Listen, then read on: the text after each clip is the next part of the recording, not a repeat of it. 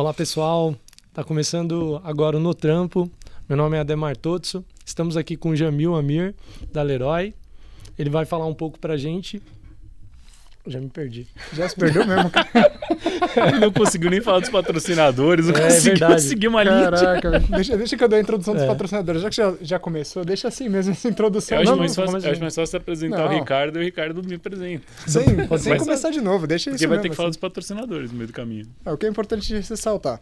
Tem os nossos patrocinadores, a Fapcom, que está cedendo espaço, a gente está gravando aqui no espaço deles, a Mundo do Marketing, e a gente está com um terceiro patrocinador ainda que a gente vai descer as cortinas, talvez, nas- na- nos próximos episódios, perfeito? Muito obrigado, Fapcom, muito obrigado, Mundo do Marketing. Jamil, apresente-se aí.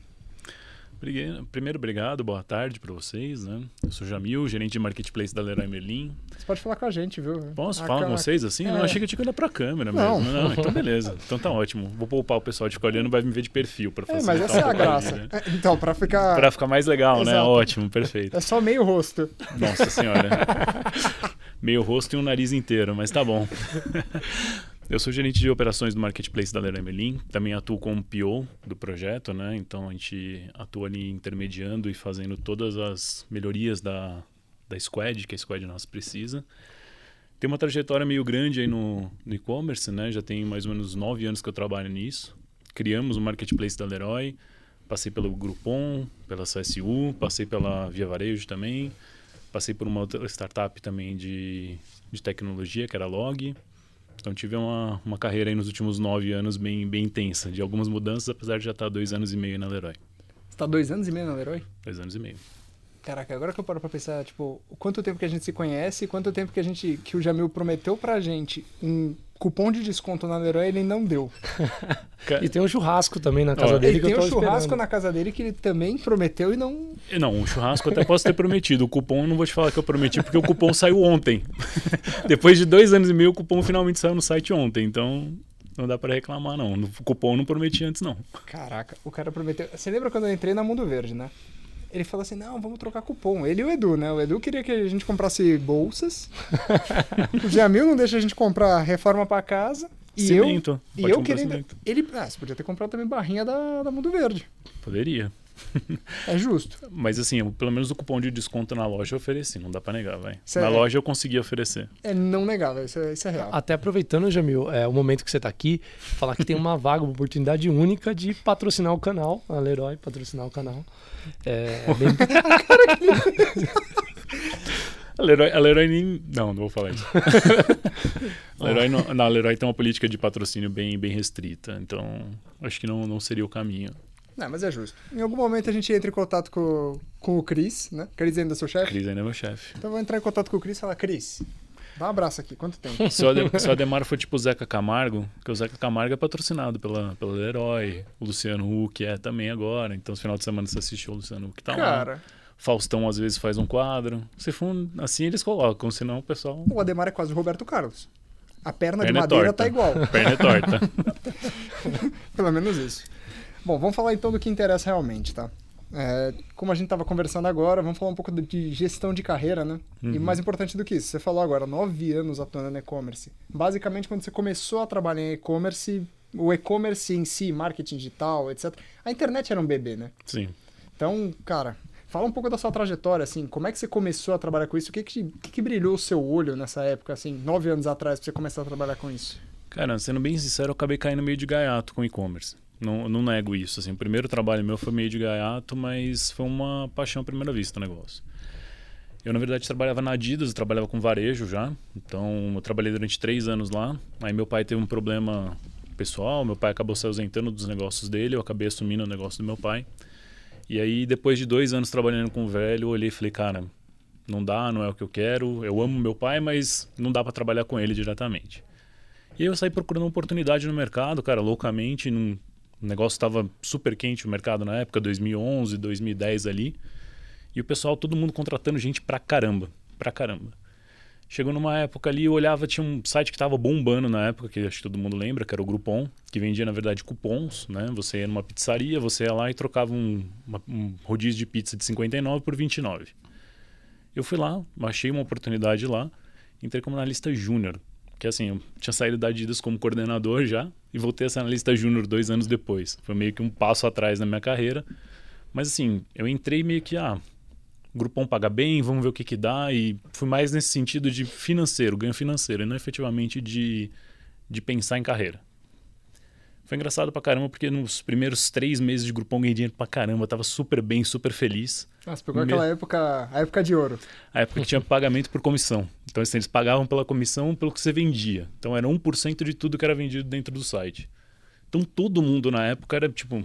Todo mundo que era um executivo do Grupom na época ganhava uma grana ferrada, né?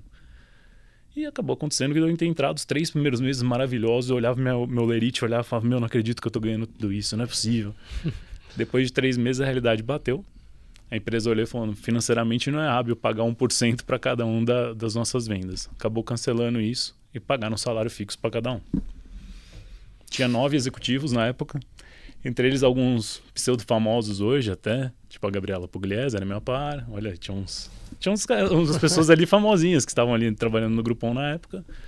Dos nove ficaram só eu mais um. Então, assim, a gente saiu quase todo mundo, a gente acabou recebendo um salário que era fixo, zerou comissão. E eu falei, cara, vamos ver qual que é disso. Acabei de trocar de emprego, imagina, três meses de empresa, falei, não vou procurar outro.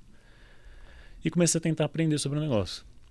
Comecei a entender e o modelo do Groupon era um modelo muito semelhante ao Marketplace, que na verdade é uma plataforma que oferece uma possibilidade de negócio para empresas menores divulgarem o produto dele dentro do site. E eu comecei a olhar e falar, cara, isso tem um futuro legal. Comecei a tentar entender melhor o produto, comecei a tentar entender melhor como é que era feito o marketing do, do Groupon, como é que eram feitas as coisas em cima dele. E comecei a trabalhar em cima, falar, pô, entender um pouquinho melhor a parte comercial, comecei a vender um pouquinho melhor, comecei a entender um pouquinho melhor de como vender produto através do site do Groupon, que foi onde a gente começou a fazer a área de goods, que era a primeira área de produto lá. E começou a dar super certo. Então, putz, começa a vender eletrônico, começa a vender PlayStation pra caramba. Na época saiu o PlayStation 4, meu. Vendia PlayStation 4 pra caramba, câmera pra caramba, celular muito. Literalmente uma 25 de março. Uma 25 de março, mas tudo com nota. Pelo menos. Porque é isso que era engraçado na época, quando a gente não tinha o comissionamento, não tinha algumas regras. Na época a gente tinha o comissionamento, perdão, não tinha regra.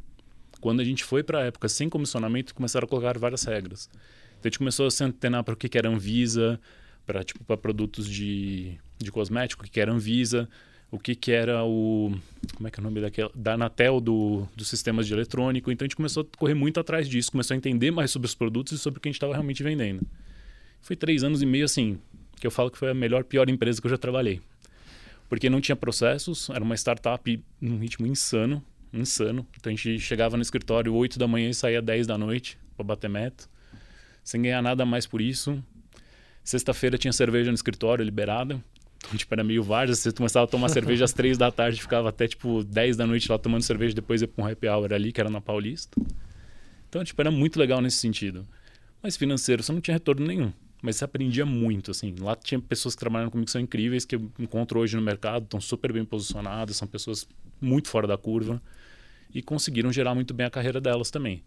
Por entender que o Groupon não era um ponto de final da carreira de ninguém. Pelo contrário, era um lugar que você ia, aprendia e que você podia exercer a sua função de uma maneira melhor em outros canais e outros lugares também depois. Literalmente uma escola remunerada, então. Uma escola remunerada. É, Isso cara. É... Eu, eu, ouvi bastante do pessoal do Groupon porque eu trabalhei com algumas pessoas trabalhando contigo, né, também. Uhum. Quando eu tava lá na, na TripAdvisor, eu trabalhava com o pessoal que era do Groupon, um pessoal até que pegou a sua época, né? A Flávia foi da sua época, né? Foi, a Flávia foi. Então, cara, eles falavam muito bem. Eles falavam exatamente isso. Eu não sabia dessa parte do, do sem nota fiscal nos primeiros três meses aí, que, cara. Ou seja, podia vender tipo qualquer coisa. Podia, Mas, não muito... tinha regra, né? Na verdade, o e-commerce hoje era tipo um mercado livre. O Mercado Livre hoje está criando várias regras. Uns dois, três anos para cá, o Mercado Livre obviamente se modernizou muito, fez muitas mudanças. Sim, mudou bastante coisa. Mas o Mercado Livre até uns três, quatro anos atrás, o Mercado Livre era um B2C e um C2C também. Então, o C2C dificilmente o cara vai emitir nota, dificilmente o cara vai conseguir ter uma, um, uma procedência do produto que ele está vendendo dentro do canal. Então, acontecer direto dos caras venderem produto falsificado, entre outras coisas que lá também. Que hoje ainda acontece, por exemplo, na OLX. Não, ainda, sim, ainda sim. acontece também no Mercado Livre, cara. É, sim, no Mercado Livre cara, também. se você procurar, tem um, tem um produto... Mas, mas assim, o Mercado Livre, ele, como ele acompanha o processo de compra, né? É, digamos, o consumidor, ele é, de certa forma, ele acaba ficando blindado, né? Respaldado, é. Respaldado nisso. Não, né? o Mercado Livre, a evolução dele é gritante nos últimos anos. Assim, é um negócio impressionante o quanto que eles evoluíram na plataforma, o quanto eles evoluíram até a questão de reputação de vendedores, outras coisas. Mas antigamente ele surgiu como uma plataforma que o nome diz, né? Era um mercado livre. Tipo, podia comprar qualquer coisa, vender qualquer coisa lá dentro, tava tudo bem. Era, Era um uma esquema que a OLX fazia. Uma faz. feira do rolo digital, né? Exato. A feira do rolo é bom, E, cara. e isso lá para 2011, 2012, tipo, você comprava o produto lá, você não sabia o que ia chegar na tua casa. Todo mundo tinha muito receio. E era verdade. Sim, isso. sim, É- sim, de fato. é, o Mas- desenvolvimento do produto deles hoje é impressionante, mas na época não era. Cara, mas isso também é evolução do e-commerce, né? querendo ou geral, não. Porque se você lembra em 2011, você comprava no site assim, você olhava e falava, cara, é Americanas vendendo? Beleza, vou comprar. Ah, é Netshoes vendendo, é Magalu vendendo? Vou comprar. Aí você olhava um site tipo assim, ah, sei lá, vai, Kabum. Aí você e falava, cara, que você que- tinha receio. É, o que, que é Kabum, cara? Não, o Kabum, o Kabum hoje é um dos 20 maiores sites de acesso do Brasil. É um site gigantesco, mas na época você tinha um pouco de receio. Você, Sim. compra na internet, na verdade, há 10 anos atrás era um mistério.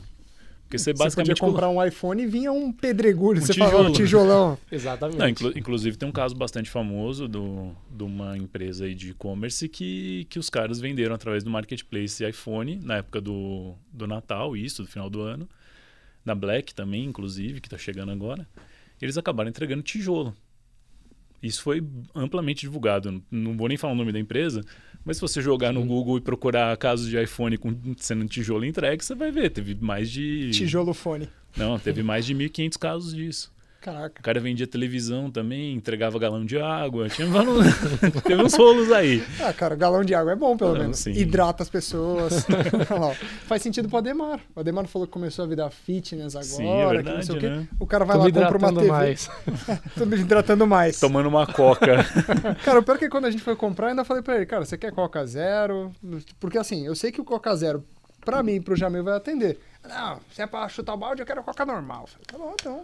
Então tem uma diferencinha aí, mas. Não, Tem- pra mim o veneno é igual. O é. veneno é igual, não vai mudar tanto. Só açúcar. É só açúcar. Só cinco Só colheres de açúcar que você tá tomando ali, mas tudo bem.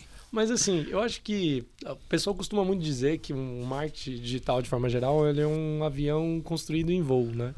Eu Sem acho que dúvida. assim, esse movimento que você está falando também vai ter um movimento interessante agora, na, na, na verdade esse movimento já está ocorrendo, né? De muita, eh, muitas pessoas que nunca compraram nada online, eh, que agora estão tendo que comprar, dado a pandemia, principalmente o, a- o público mais sênior, né? Não está podendo sair de casa e começou a comprar ah, na internet. Tem um movimento que eu acho que é um movimento irreversível, né? Do e-commerce, né? De É, forma geral. eu, acho, eu acho que esse movimento ele, ele já era forte nos últimos anos, ele vem num- numa crescente nos últimos oito anos, assim, bem grande. Então eu brinco, eu falo, oito anos atrás você ia num fórum de e-commerce ou de marketplace, você olhava, tipo, tinha umas 50 pessoas dentro de uma saletinha com um buffet do lado, dois caras faziam uma palestra e ia todo mundo embora.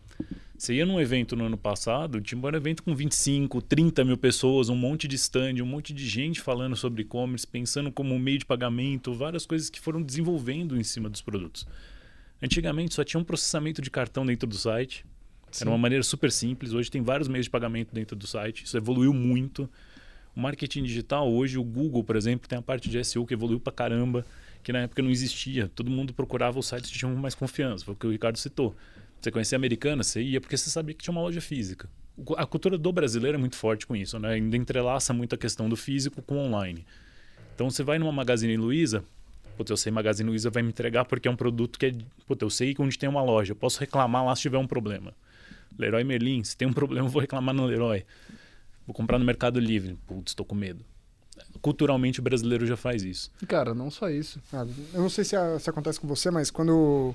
Até quando eu tava na Mundo Verde, tinha algumas vezes assim, ah, comprei um produto pelo site, tinha alguns, ah, alguns clientes que faziam exatamente isso. Ele comprava produto no site, aí ele olhava e falava, pô, mas eu achei que vinha, eu achei que era maior a barrinha, eu achei que. Cara, qualquer co- reclamação que um cliente vai ter.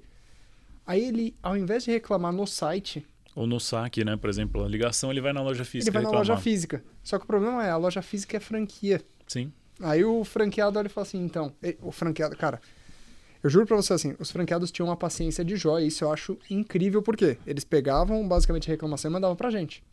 Então chegava pra gente a reclamação, Só que assim, o cliente não precisa saber, é aquela história, né? O, precisa, o cliente ele tem que ter uma experiência mundo verde, uma experiência Leroy, etc. Uhum. Só que mesmo assim, cara, a reclamação vai ter que vir pra gente, a gente vai ter que tratar, entendeu? O É. cliente é que ainda não, assim, não chegou nesse alicerce, não realmente... Então, eu, E eu acho, vai entender. eu acho que existem ainda dois pontos ainda que não chegaram no, no nível de atendimento, vai, um mini canal, para tornar o negócio mais, mais, vai, no nível de excelência ótimo. É, hoje, primeiro, existe uma preparação do cliente. Isso que o Ademar falou de virar e falar assim, ah, putz, os clientes começaram a evoluir nessa questão da pandemia, nos últimos seis meses começaram a comprar muito mais.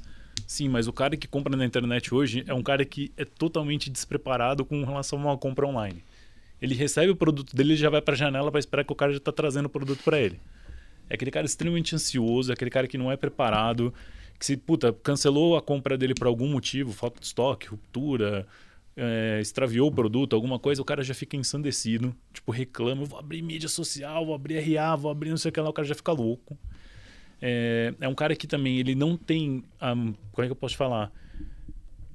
Pensar num nível muito simples, o cara tem a menor, a menor, o menor pudor de como ele entra em contato com você. Ele já entra num nível super baixo de xingamento, zero, zero de pudor, ele já xinga tua mãe, xinga cinco gerações da tua família que estão por vir. É tudo amigo do Jamil, você reparou, né? Xingou a mãe, é amigo do Jamil. Os caras são muito agressivos, muito assim. Eu recebo, pô, recebo ligação direta de cara que tá na loja da Leroy Merlin é, reclamando de produto de marketplace, que isso é normal também, a gente faz a gestão da entrega. Daí ele fala, pô, mas o que, que aconteceu? Não, eu comprei meu produto e recebi um e-mail de cancelamento. Mas por que que você recebeu um e-mail de cancelamento? Eu não paguei o boleto. Você fala, cara, mas claro que vai cancelar, pô. Você não pagou o boleto, você não pagou o produto, como é que você quer receber o produto? Não, não, mas eu, eu quero pagar agora, mas o preço do site mudou. Porra, meu. Desculpa, perdeu, não posso fazer nada por você.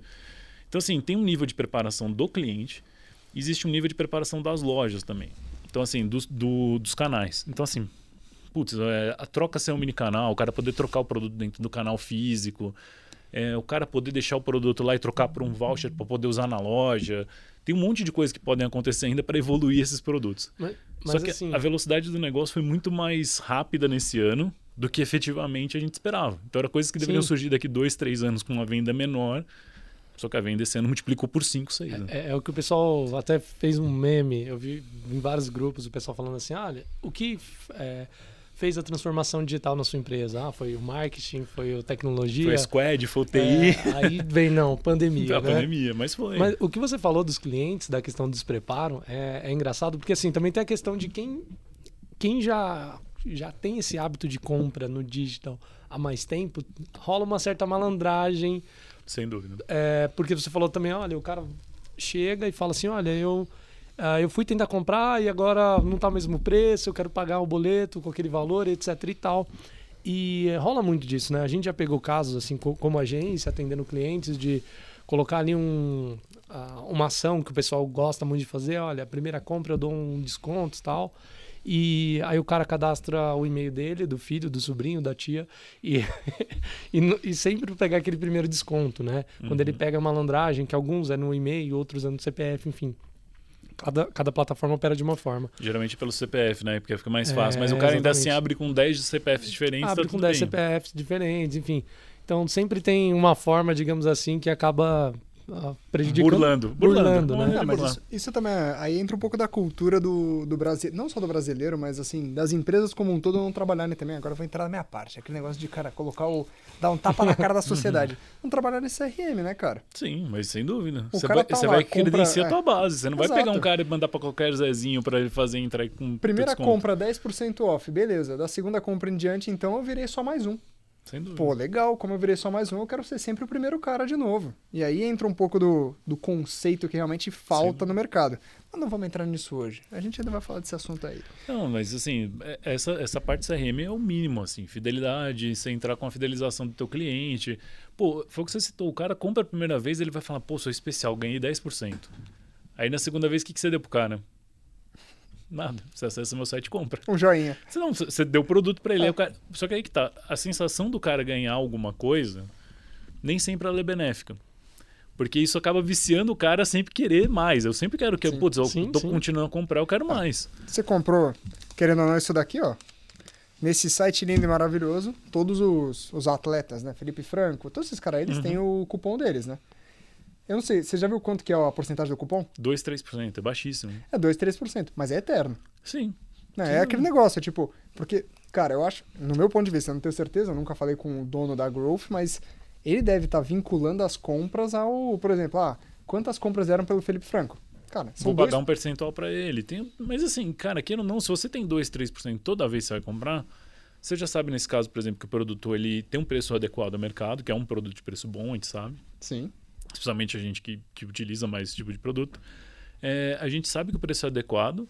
E assim, quando você vai lá com 2, 3%, você já sabe que você não vai ganhar mais do que aquilo, porque você sabe que o, pro, o produto já tem um preço justo o suficiente. Você, sabe disso. Então você fala, pô, beleza, tô ganhando pouco, mas é porque o cara realmente não tá operando com uma margem gigantesca. Sim. Ou se ele tá operando até, tipo, é aquele negócio, ele cortou o intermediário. Tá por né? debaixo do pano. É, É, assim, eu, eu não tô enxergando, é. Eu não, não tá debaixo do pano que fica feio, porque parecendo que o cara tá fazendo uma mutreta.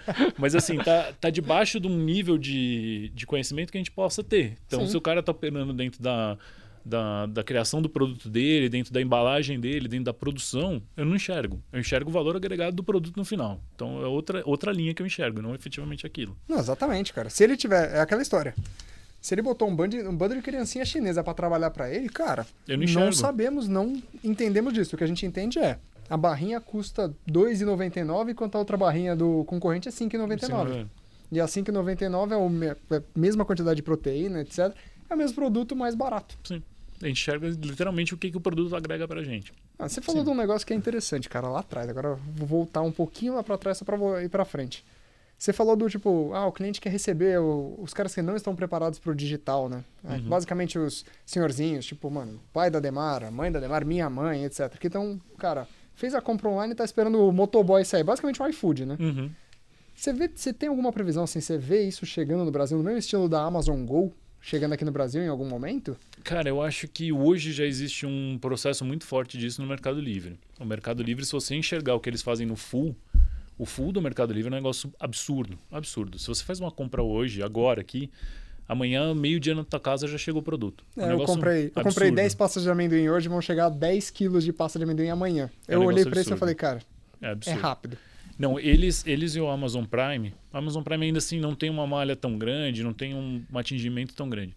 Mas o full do Mercado Livre é um negócio desproporcional, desproporcional.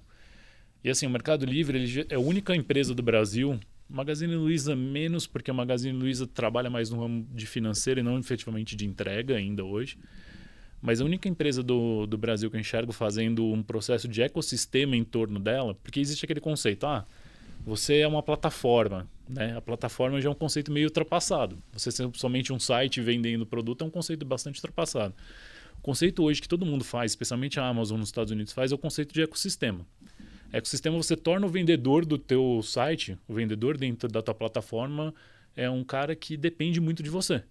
Então a Amazon o que, que ela faz? Ela antecipa teu pagamento, ela faz a tua gestão da entrega, ela faz um monte de coisa para você que você se torna dependente. Não, você está em dificuldade para mandar o teu produto, fica tranquilo, vou passar duas vezes na tua casa durante o dia, vou pegar outro produto e vou mandar para o teu cliente. Você fica dependente da Amazon, porque você não tem outro fluxo de entrega. Então, se daqui dois anos eles chegarem para você, olha, eu estou cobrando 5% de vocês na entrega, vou passar a cobrar 8%. O que, que você vai fazer? Aceitar. Você vai só aceitar, só vai ter eles mesmos, você vai ser dependente pra caramba do site deles. Então eles têm esse conceito de ecossistema muito forte lá fora e eu vejo o Mercado Livre fazendo esse conceito de ecossistema. Então antecipa pagamento, você pode eh, antecipar o teu pagamento do que está preso lá, desde que se você me paga uma taxa.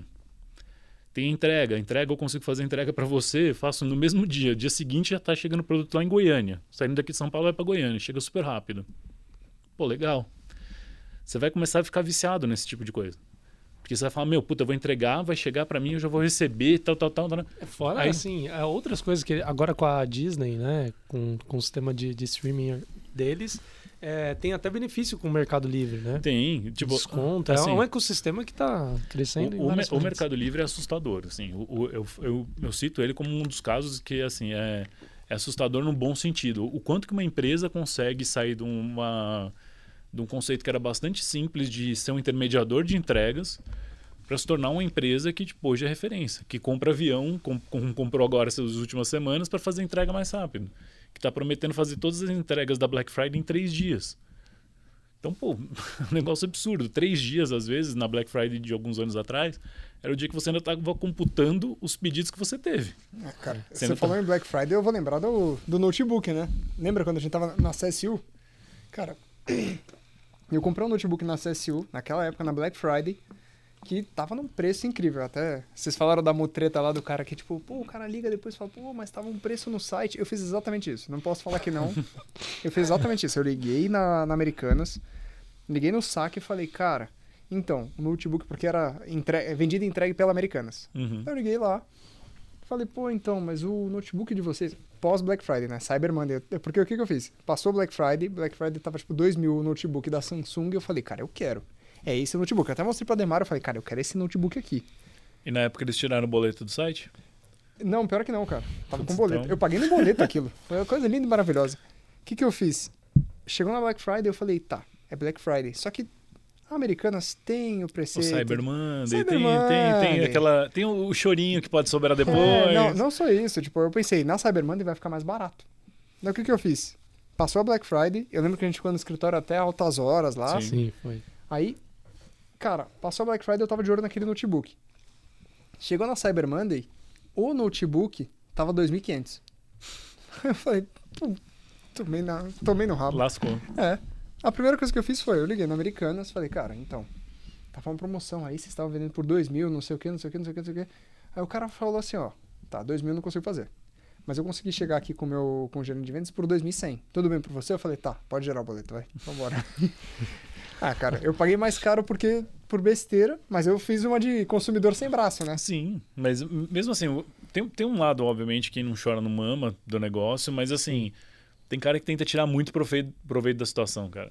Então, por exemplo, outra coisa que também assim, é bem enraizado na cultura do brasileiro, que é muito bizarro, é a cultura do erro do preço vil, né? Que é aquele preço visivelmente errado, que, puta, um produto, sei lá, um armário, sai no site por nove reais. Cara, quem vai comprar um armário por nove reais? Eu. Não.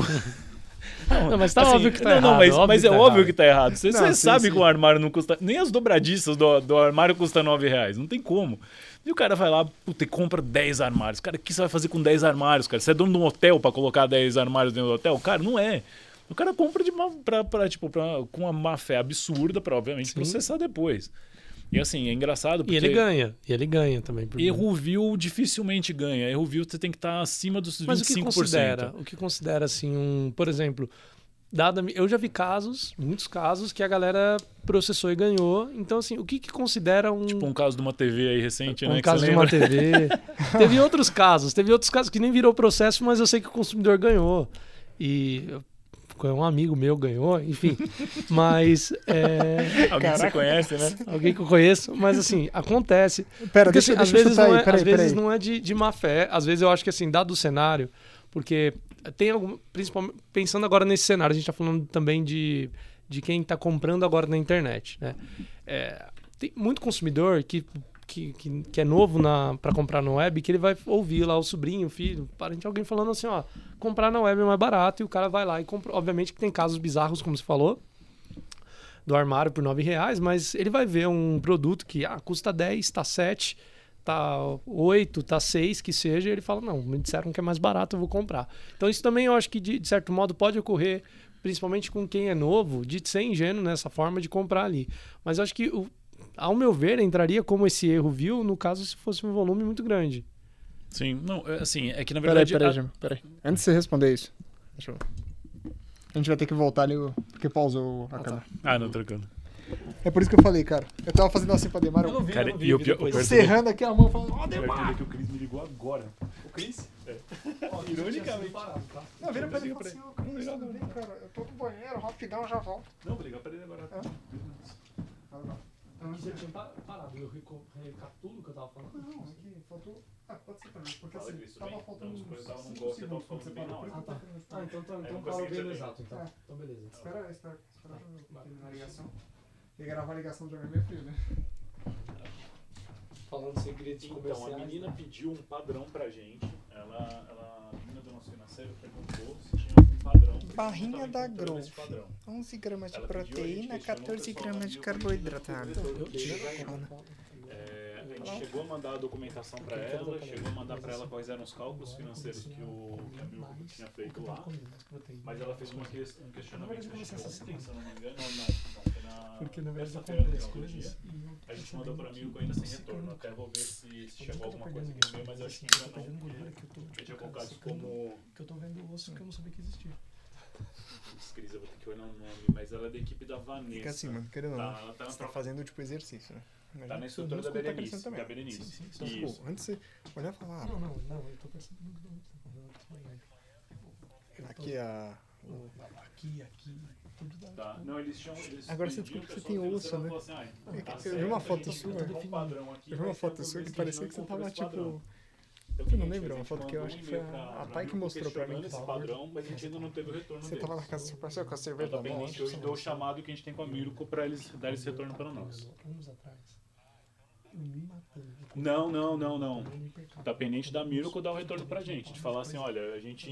é, esse padrão aqui que a gente mandou pra vocês tá certo, é isso aqui mesmo. Não tava certo. Ou este padrão aqui é o que a gente passou pra vocês pra mim 39, financeiro foi poder refazer quando o cálculo. O médico falou, ó, Mas você é- tem que perder, porque senão você não vai conseguir arrumar com 79. E eu- Acho que tá na tava troca assim, de né? e-mail, que eles Tá até te mais- encaminham o tá último mais e-mail que tem, tá tá? Mas a gente tá trocando e-mail com a menina do 81. financeiro de laje direto. Aí sim, hein?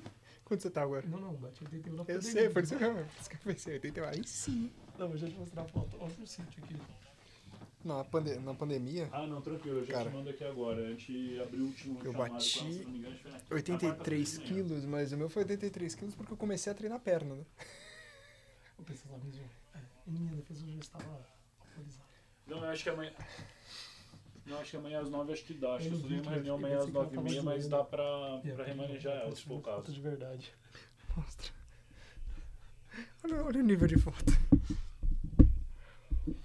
Mas foi. Não, tranquilo. Esse aí eu tava. Não, eu tenho, Não, amanhã mas eu- dá eu- das eu- 9 até as eu- 9 e meia eu você consigo. tava, tipo Eu assim, só com a não cerveja na consigo mão, das 9 e meia às você fala 10 com que eu seu pai, falo assim, com um camiseta. jurídico nosso sobre. Você tá com a cerveja na mão, assim, falando com alguém de lado. Mano, só dava, que tipo, um filho aqui, juiz. assim. Tá pra, pra isso esse ano aí. Tá aí também engordou, engordou uns 10 quilos, cara. Você falou. É, porque Ah, a gente perdeu perdeu, muito, já. perdeu Mas assim, duas eu causas fico, não vou ficar jurídicas reparando lá, sua mulher, né, 2.000 velho? O máximo que eu reparo é que eu 2.500 fico reais. zoando A com a gente cara dela. Tipo, a gente se encontra e fala, minha puta aqui, não sei o quê. Pra gente, pra gente alinhar Às vezes o ela me fala as pra coisas do fazer seu direitinho. Instagram, porque ela acompanha. Ela olha no Instagram e fala, ah, o Beleza? Ricardo tá fazendo isso aqui. Falou, então abraço. Tchau, tchau. Bom, agora a gente volta. Depois você precisa ver uma foto que o Ademar mostrou ali. Cara, você vai ficar orgulhoso do seu filho. Do que? Deixa eu ver. Porque ele começou a fazer programa. Deixa eu ver. Não, é que eu falei pra ele, não sei se vai dar pra mostrar aqui. Se não tá. Não, é que eu fui pra um sítio, né? Aí eu tava, falei pra ele que eu tava gordo, né? Porque eu tava um pouco senhora. chapeuski. É que não dá, pra- não perceber, né? Mas eu tô bem... Não, você tá, tá dando pra perceber que você tá um pouco away, assim, tá meio longe. Vou reparar que, tipo, seu Eu primo, não seu primo que tava dormiu com tirando, você, eu pensei- sabe? Eu pensei que eu tava zoando, mas estavam tirando foto mesmo. É, ainda bem que eles só postaram essas. 2, 1. Peraí, peraí que eu tenho que... Então, peraí. quando você- Um, vai. Cara, o Cris é muito engraçado, velho. 3, 2, 1. Aí, calma aí, que agora esse daqui bloqueou de novo. Vai. 3, 2, 1, vai. Tá Agora gravando. vai. Bom, aí você pode recapitular na resposta já. já. Já volta na resposta. Você lembra da pergunta? Eu não lembro. Pô, eu falei com o meu chefe, Cara, falei do meio de pagamento. Arruma o cabelo. Tá, tá muito. Não, não, isso não. Aqui ficou preso. Olha aquilo. Ainda tá preso, ainda Ah, tá. bosta. Não, ficou bom, ficou bom. Ah, bosta. Não é? Ficou bom. Vou fazer meme comigo depois. Tira, tira, vê, vê na câmera assim. Tá bonito. É, tá. Parece que você botou uma tiara, sabe? o nível de sócio que eu tenho, cara. Dani, deixa eu te fazer uma pergunta. Aquele e-mail do, da conciliação financeira da Miracle, eles deram algum retorno pra gente sobre as bases do cálculo do Esse câmbio? cara complica a gente. Oi? A gente tá te gravando, tá? Ah, não, não tem problema não. Vai, Só vamos que aí. Isso aqui é uma bucha do tamanho da vida, cara. É nada. né? Não, e- esse caso aqui é, cara. Caraca, velho. Eu botei o fone de ouvido, eu ouvi o Jamil como se ele estivesse dentro do, do meu cérebro, sabe? Tipo, isso daqui é. Ninguém mandou, tem voz de homem, né? Ao contrário de você aí. Ah, é a vida, né? Essa voz fininha aí que sua, tudo bem. É, Anderson Silva. Não vou nem Eu não- fazer eu não porque vocês vão filmar depois esse vídeo voar. voa. Cê- a gente, você tava zoando porque ele não, não lembrava a pergunta, mas eu não, não lembro exatamente. Eu lembro a pergunta. Foi Ah, do. View. Ah, do erro view. É assim, o que caracteriza, né, o, o erro vil nesse sentido? Então, na verdade, o erro vil é aquele erro que a gente considera um erro craso, né? Que é aquele erro que é bastante visível para todo mundo que o preço do produto não é o correto. 25 a 30% do valor do produto é, já pode ser considerado um erro vil. Então, um produto custa normalmente, pelo preço de tabela dele, 100 reais. Ele vem sendo cobrado 100 reais. Você vê o preço do produto por 25, 30 reais, já pode ser credenciado que você comprou o produto por má fé. Entendi. Então, assim, geralmente, o que eu falei, por exemplo, do armário. Um armário nunca vai custar menos de 100 reais. Você vê um produto por 9 reais, você já está vendo um valor, uma diferenciação de valor bem gritante do produto. Então, quando você faz a compra, você está agindo de má fé. Especialmente quando você compra 10. Você comprou 10, 10 armários, você não, não vai ter uma casa tão grande para colocar 10 armários. Não existe isso. Ah, é que quem não age de má fé nessa vida? Não, não, não vou falar que eu não agiria. Porque, não, mas assim, é, ó, é uma você, coisa... Você bem direto. Eu vou ser bem direto. Espera aí. teve uma, teve uma, uma loja que recentemente anunciou um produto. Esse produto normalmente custa R$ 39,90. Tá. Não, vou, não vou jogar lojas, não vou jogar nomes. Cara, o produto estava R$ 1,96. Eu comprei quatro. Tá. Qual era o tipo do produto, mal pergunte? Cara, era um produto digital. Tá. Então, assim, ele não teve um prejuízo no negócio. Não, não é não. tipo um armário, sabe? Não, é, é que aí que tá. O, como tudo no Brasil, ainda é bastante recente a questão da, das regras do digital. O erro vil, ele é um erro que a gente consegue tatear um, um, uma visão de desconto do produto e realmente ele foge e transcende aquilo. Uhum. Só que o produto digital, você não tem uma visão tátil do quanto que é o valor do produto. Eu vou te dar um exemplo. Se você comprou um móvel, por exemplo, um armário que eu, que eu citei, ou vamos mudar. Se você comprou uma televisão, você sabe que a tela, por exemplo, o plástico que é feito, já gasta mais do que, sei lá, 10 reais, 15 reais que você colocou ali. Sim. Então tem custo tecnológico em cima do produto, tem uma série de fatores que impactam no valor do produto. Então o cara tá comprando de má fé, ele sabe que nem o plástico daquilo ali, ou os componentes não, de metal papelão, que tem. Né? Se você Exato. for comprar ali uma, uma caixa do tamanho da televisão nos correios, você vai Tô sentindo que vocês estão focando na TV. Que... Calma não. aí, me explica melhor Não, mas o fato. Não, é, é, que a gente conhece um cara que comprou uma TV aí de 12 mil reais por 3 e recebeu. Eu soube. Não, mas assim. Eu soube, eu tava é, lá. Aí eu recebeu. acho que o caso quando quando aí tem um ponto acho que você falar também é, no caso do, do consumidor, que é um ponto que você nunca vai saber ao certo se ele está agindo de má fé, no seu caso se o cara compra 10, 20 ou 30, mas às vezes o cara compra um item e acreditando naquilo, você fica no disse não me disse. E dado o cenário para o cara que é do e-commerce, ele não pode correr esse risco, porque se ele é bem provável que ele perca na lei, que a lei vai favorecer, tende a favorecer mais o consumidor. Era, ah, era mais forte isso há uns anos atrás, viu? Hoje, hoje não. Não, é, ainda é. Assim, a tendência sempre é de ganho do, do mais fraco, né? Judicialmente a gente sempre pensa nisso, assim. Sim. Então, vou te dar um exemplo. Quando você entra num processo contra o seu empregador, geralmente você ganha porque você é o mais fraco. Então a justiça do trabalho geralmente privilegia o trabalhador. A mesma coisa vale para o e-commerce. É, sempre um conglomerado gigantesco, um grande varejo, ele tem peso muito maior. Ah, vai dar um prejuízo pequeno para ele frente ao prejuízo que o cliente teve. Mas assim, a gente vê que hoje mudou muito essa questão. É, antigamente, os casos de erro todos eles eram ganho de causa para o cliente. Então, putz, teve casos mais antigos de, por exemplo, vender produtos na internet. Vou dar um exemplo: celular na época que era lançamento, o produto saía por 1.499 e de repente era vendido por 149. Então, porra, o produto vinha com 10% do valor dele, 90% de desconto. O cara comprava, sei lá, 20, 30 na época, sei lá, na época, se não me engano, foi Americanas que deu esse problema. Era na época o lançamento do S4 ou do S5, não me recordo, mas assim, era um preço que ficou 10% do valor, era 1.699, uma coisa do gênero. Não me recordo, mas era bem próximo disso. Na época ficou o valor de 10%, teve mais de 200 pessoas que entraram com o processo, 200 pessoas ganharam o celular. Então, assim, acontecia. Hoje em dia, tem erro vil, obviamente, que é muito mais potencializado, porque há cinco anos atrás o fluxo de compra não era tão alto. Teve erro vil, por exemplo, no Leroy Merlin, que a gente teve de, pro, de produto lá, que vendeu 800 peças. O nosso jurídico falou, cara, não vai fazer entrega, não faça, é, mantém o fluxo e a gente tenta reembolsar esse cliente de alguma maneira, tenta ajudar esse cliente de alguma maneira, falar, olha, você tem uma experiência de compra ruim, mas a gente fornece um voucher de 50 reais para não marcar com um prejuízo tão gigantesco. Ainda assim, a gente teve, teve algumas ações contra, a gente não perdeu nenhuma. Então, assim, é, mudou muito o mindset também de, olha, o cara não está tentando tomar vantagem do negócio, ou o cara está tentando tomar. Naquela época o pessoal ainda acho que era um pouco mais, não. tadinho dos caras, eles estão comprando na inocência. Hoje não, hoje o pessoal sabe que existe malícia na hora da compra. Bacana, bacana, porque assim, é, do lado do, do empreendedor, ele também dificulta bastante, né? Sem dúvida. Ah, imagina, esse, esse, caso que eu citei foi um caso do marketplace. Né? Não foi um caso de, um, de, um, de uma empresa maior. Então, por exemplo, se fosse um produto do nosso 1P, que é a entrega da Leroy, 900 itens daria um prejuízo para a empresa? Daria. Gigantesco. Então, assim, 900 itens de 799 vendido por R$ reais, por exemplo, R$ reais, daria um senhor prejuízo para a empresa.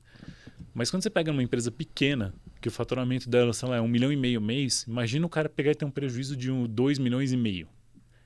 Cara. Acabou com quase acabou três com o negócio. dele. Não, acabou com o negócio do cara. E no início de pandemia, onde estava todo mundo sem saber o que, que, vai acontecer, como é que vai ser a gestão de entrega, como é que vão ser. Cara, o cara fecha. Então, assim, hoje tem sido um pouco mais benevolente, especialmente a justiça com isso tem sido um pouco mais legal, mas antigamente era um caos isso daí. Imagina, o cara ganhava qualquer coisa, inclusive TV, né? Não, você tem que lembrar também que, cara, querendo ou não, o digital tá evoluindo agora, né? Sem tem, dúvida. tipo, querendo ou não, tem várias áreas que nasceram por causa disso. Tipo, quando a gente fala de UX, RO, esses caras aí que, tipo, trabalham com user experience, os caras focam principalmente no, no sênior, né? Sim, Porque pensa, onde que tá o dinheiro? Você vai colocar o cara que trabalhou 60 anos da vida dele lá, o cara que tem, tipo, ou uma molecada aí que tem 20 anos. Molecada que tem 20 anos compra pro cara de 60. Sem dúvida. Agora. Ah, a, a evolução, a evolução do produto é gritante de três anos para cá. É gritante, é gritante. O X do negócio mudou muito, muito, muito. Então, antigamente, você lembra que na hora que você ia processar um pagamento para para qualquer lugar, qualquer site que você entrar, você tinha que digitar umas 15 telas antes de fechar o pagamento. Sim. Cara, hoje tem compra num clique. Você salva o seu cartão, o teu cartão fica criptografado lá dentro, já paga, já vai embora. Tipo, a UX também, ela envolve essa questão do pagamento, do como o site fica mais clean, mais leve para rodar, mais rápido, onde que o botão de compra fica mais visível para o cliente comprar, onde chama mais atenção. Então isso melhorou muito de uns anos para cá. Você vê inclusive que nenhum site, exceção acho que feito americanas, nenhum site manteve o escopo e o desenho que ele tinha de três anos atrás, quatro para cá. Então assim, todos eles mudaram muito. O site, por exemplo, da, da sites, os sites da Via Varejo mudaram muito, muito, muito. De uns dois anos para cá, tipo, gritante a, a mudança que teve. Mudou para aquela compra de questão de um clique. A Netshoes também botou essa questão de compra num clique. A Magalu agora também tem. Então, se torna muito mais rápido. O Mercado Livre, mesmo com um site que é mais... Como é que eu posso falar? É, ele não é tão bonito esteticamente falando. né? Acho que ele a, e a Americana são dois sites que a gente olha assim, eles são um É, eu acho pouco... que o layout não mudou tanto. É, o né? layout dos dois não é um layout tão bonito assim. O dos dois é um pouco, mas assim, ainda que tá. O- se você for olhar, por exemplo, o site do Mercado Livre mudou pra caramba. Porque, por exemplo, o site do Mercado Livre hoje tem a questão das lojas oficiais. Ah, sim, sim. Sim, mas, mas assim, Mas acho é um- que loja ofici- lojas oficiais, há uns cinco anos atrás já tinha loja oficial, né? Tinha em alguns sites, cara, não efetivamente. Por exemplo, é, na época o Marketplace fazia lojas oficiais, mas eles colocavam embaixo. Então era assim, basicamente era uma seller page, sabe? Tipo, era uma loja oficial, na verdade era uma seller page. Era uma, uma coisa meio que camuflada, né? Pra fingir Sim. que era um negócio, mas era outro. Então só tinha o acesso de produtos, tinha uma descrição básica do produto e uma foto do, do logo da empresa que você estava trabalhando. Não, hoje a Seller Page tem um banner específico, tem uma linha de produtos onde você consegue filtrar e colocar as coisas de uma maneira muito melhor, tem gestão de entrega diferenciada, então melhorou e evoluiu muito. Inclusive, o site do, do, do Mercado Livre, se a gente for pegar, melhorou muito nisso. Tipo, a visão do, do- da loja oficial ali é muito mais bonita. Mesma coisa para Americanas. Americanas mudou também. Tem a loja da Sephora, por exemplo, que é exclusiva deles. Tem várias coisas bem legais ali dentro do site deles que, putz, a UX ficou muito melhor. Mas, assim, tem muita coisa para evoluir ainda. Questão de compra. Mas é engraçado. Eu sempre brinco quando o pessoal fala muito de UX. Eu acho que é uma parte, obviamente, muito importante, é super bacana. Mas, para mim, os dois sites que a gente tem hoje que vendem, que são mais feios, que tem o maior fluxo de venda, são os dois sites mais feios. Que é o Mercado Livre e a Amazon. A Amazon é um site bastante feio, assim, esteticamente. É um, é um site que, assim, ele não é aprazível para você comprar. Mas são dois sites que compram. Os dois sites não têm. Hoje tem o Mercado Livre, já tem, também a Amazon tem a regra de buy box, de colocar todas as ofertas dentro de um lugar só. Você faz uma busca antigamente no Mercado Livre, aparecia 50 vezes o mesmo produto, com 50 sellers diferentes, com 50 lugares diferentes, 50 entregas diferentes. Sim. Isso não era bom para uma UX. Eles continuam evoluindo nisso, óbvio, mas vende pra caramba. Não, mas é que também, né? Aquele, querendo ou não, pensa no, até no conceito da, querendo ou não, da Google, né? Quando você pega o SKU do produto lá, que daí tipo, é o mesmo SKU para 5, 6 produtos diferentes, quer dizer, 5, 6 produtos diferentes, não, 5, 6 produtos iguais, cara, beleza, você consegue agrupar isso tudo dentro de um produto só. Só que se você colocar, por exemplo, vai, você falou do, eu falei da pasta de amendoim que eu comprei aí recentemente no Mercado Livre. Eu comprei um kit com 10 pastas de amendoim por X. Cara, quando joga no Google, no Google mesmo tem várias ofertas dessa mesma pasta de vários kits. Sem dúvida. E eles não têm, tipo, não é o mesmo kit. Apesar de ser, tipo, ah, kit com 10 pastas, kit com 10 pastas, a mesma marca, mesmo tudo, eles mudam, tipo, cara, uma descrição do produto, acabou já ali. Já cagou tudo. Porque é um kit, hum. né? É como até querendo ou não, ele muda o SKU basicamente do produto. Ele, ele muda o EAN, né? Porque é, o EAN, na verdade, é de, um, de uma unidade só do produto. Então, quando você monta um kit com 10, se você não comprou um EAN para aquele específico, você não consegue dar um match. Quer dizer, você consegue até, mas aí é a, a arquitetura para você fazer um match desse produto entre 10 unidades e uma, você corre um risco gigantesco para fazer essa bobagem. Então é bem complicado mesmo, mas assim, você fazer match de produto hoje é um dos maiores sofrimentos que tem no mercado. Tanto de match errado que tem também, o que provoca um monte de também erro view. O cara vende, às vezes, um, sei lá, um, um celular com preço de uma batedeira. Acontece pra caramba. O cara vende, às vezes, dá um match errado de produto o cara vende pra caramba. E é um erro view. Às vezes pega, às vezes não imagina. Às vezes um cara que só tem uma loja de produtos de eletrodomésticos, o cara tem que entregar celular tem que se virar para entregar, às vezes acontece. São riscos de você trabalhar online, né, cara? O online em si, ele te, te traz bastante risco, né? Então, é bem, bem complicado isso. Você ainda ouve bastante, do, a gente ouviu recentemente é, um cara comentando assim, é, olha, é só subir os produtos e vender na, na internet. Você ainda ah. ouve muito essa, essa afirmação? Cara, é, essa acho que é a frase que eu mais escutei nos últimos 10 anos, cara. Não, é fácil, é só colocar os produtos online aí que você consegue vender, tranquilinha. Cara, quando, especialmente isso, vou fazer uma piada agora, mas especialmente integradora gosta de falar essa frase. Integradora é apaixonado por falar essa frase. É, lógico, né? Tá eles, querendo... vão, eles vão juntar tudo. Eles vão juntar cara. tudo, eles exato. Vão uma grana desgraçada. Então, assim, pro cara da integradora, ele tá ganhando uma grana ali, ele fala para qualquer pessoa, qualquer lojinha de esquina que é fácil de vender. Cara, vender online. Eu vou te falar uma frase meio bizarra. Vender online é fácil, eu concordo com ele. O problema é você conseguir vender online, entregar online. O problema é você cumprir os prazos que você coloca dentro do site. O problema é você manter o cliente online. É, cara. Esse, esse exemplo que o Ademar deu foi o seguinte. Um amigo nosso chegou e falou assim: Ah, cara, que eu tô, tô pensando em fazer tipo, uma loja online, não sei o quê. Aí, beleza, a gente tem agência, né? A gente foi, tipo, conversar com ele ele falou assim: Ah, cara, que é, pra mim, assim, eu tô pensando o seguinte: que é fácil, né? O negócio, tipo, eu abro um e-commerce e é fácil o bagulho. Aí eu fiquei pensando: é, você abre um e-commerce é fácil. Você vai lá no Wix, clica em e-commerce e você abre um e-commerce. Parabéns. Agora você entre... entendeu só uma coisa, né? Esqueceu de entender uma coisa. Onde que você vai entregar seu produto? Como você vai vender? Como você vai ter tráfego? É, como você vai ter gente dentro do seu e-commerce? Ele esqueceu, tipo, todas as etapas, ele só colocou, tipo, não, cara, eu vou vender online, é facinho, tipo, pô, esse negócio aí em cinco minutos tá pronto. Realmente, cinco minutos tá pronto. Você abre uma loja no Wix. Tive um problema aqui com o microfone aqui que ele saiu do meu cabeção, velho. Cara, eu tava, eu tava falando recentemente com uma. Eu fiz uma live recentemente com a Animarket. E o cara me questionou disso. Ele falou justamente essa frase. Ele falou, cara, eu queria entender como é que a gente. Como é que eu consigo vender online? Vender online, para mim, nossa, tá, tá sendo um sonho. Eu tô vendendo tem um mês, já vendi não sei quantos mil. Eu falei, legal. Agora você vai começar a sentir o que, que é realmente vender online. Porque depois de um mês você começa a ter um monte de reclamação, você começa a ter um monte de dor de cabeça de, de cliente te ligando você começa a ter um monte de, de problema com o cadastro do seu produto, que o cara cadastra às vezes uma polegada errada, o cara não cabe dentro do armário dele, o cara te mete no Procon. Cara, é, é sofrimento. Você tem que ter um Sim. nível de detalhamento muito grande para conseguir vender e conseguir ter um pós-venda bom online. O vender em si, eu até concordo com o teu amigo. Não é difícil. Não, o processo você... de venda é simples. É simples.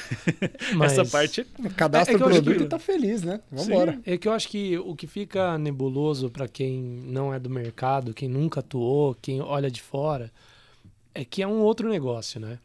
Ele é, um, ele, é, ele é tão complexo quanto você montar uma estrutura física, né? O que muda são, são as peças. Mas você tem ah, basicamente as mesmas etapas ali do que vai mudando uma coisa ou outra. Mas Uhum. se você pensar processualmente, você teria ali hum, algumas caixinhas que você tem que cumprir. É, é, não é uma amarelinha que você vai chegar e já está ali na frente. Não, você tem várias, várias etapas Se você para pensar passar. nisso mesmo, faz sentido, cara. Tipo, numa loja física, beleza, você vai contratar um vendedor. Você vai colocar o cara vai vender pra você. Cara, a gente vai pagar o Google.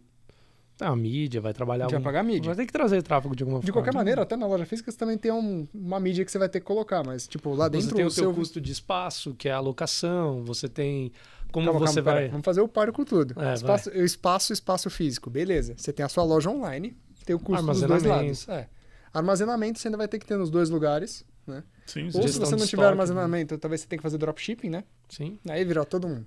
Não, se você, se você faz dropship, você corre um risco gigante, cara. Assim, é. o, o risco hoje de você fazer um dropship bem feito, pra quem não tem uma operação online, é tipo gigantesca. Sim. Porra, o melhor exemplo que eu dou é a pandemia agora, cara. Como é que você faz um dropshipping sendo que você teve fábrica fechando por causa de um lockdown? Ah, beleza, eu trabalho com móveis de dropship. O cara manda pra mim lá do interior de Santa Catarina. Joia, porra, bacana.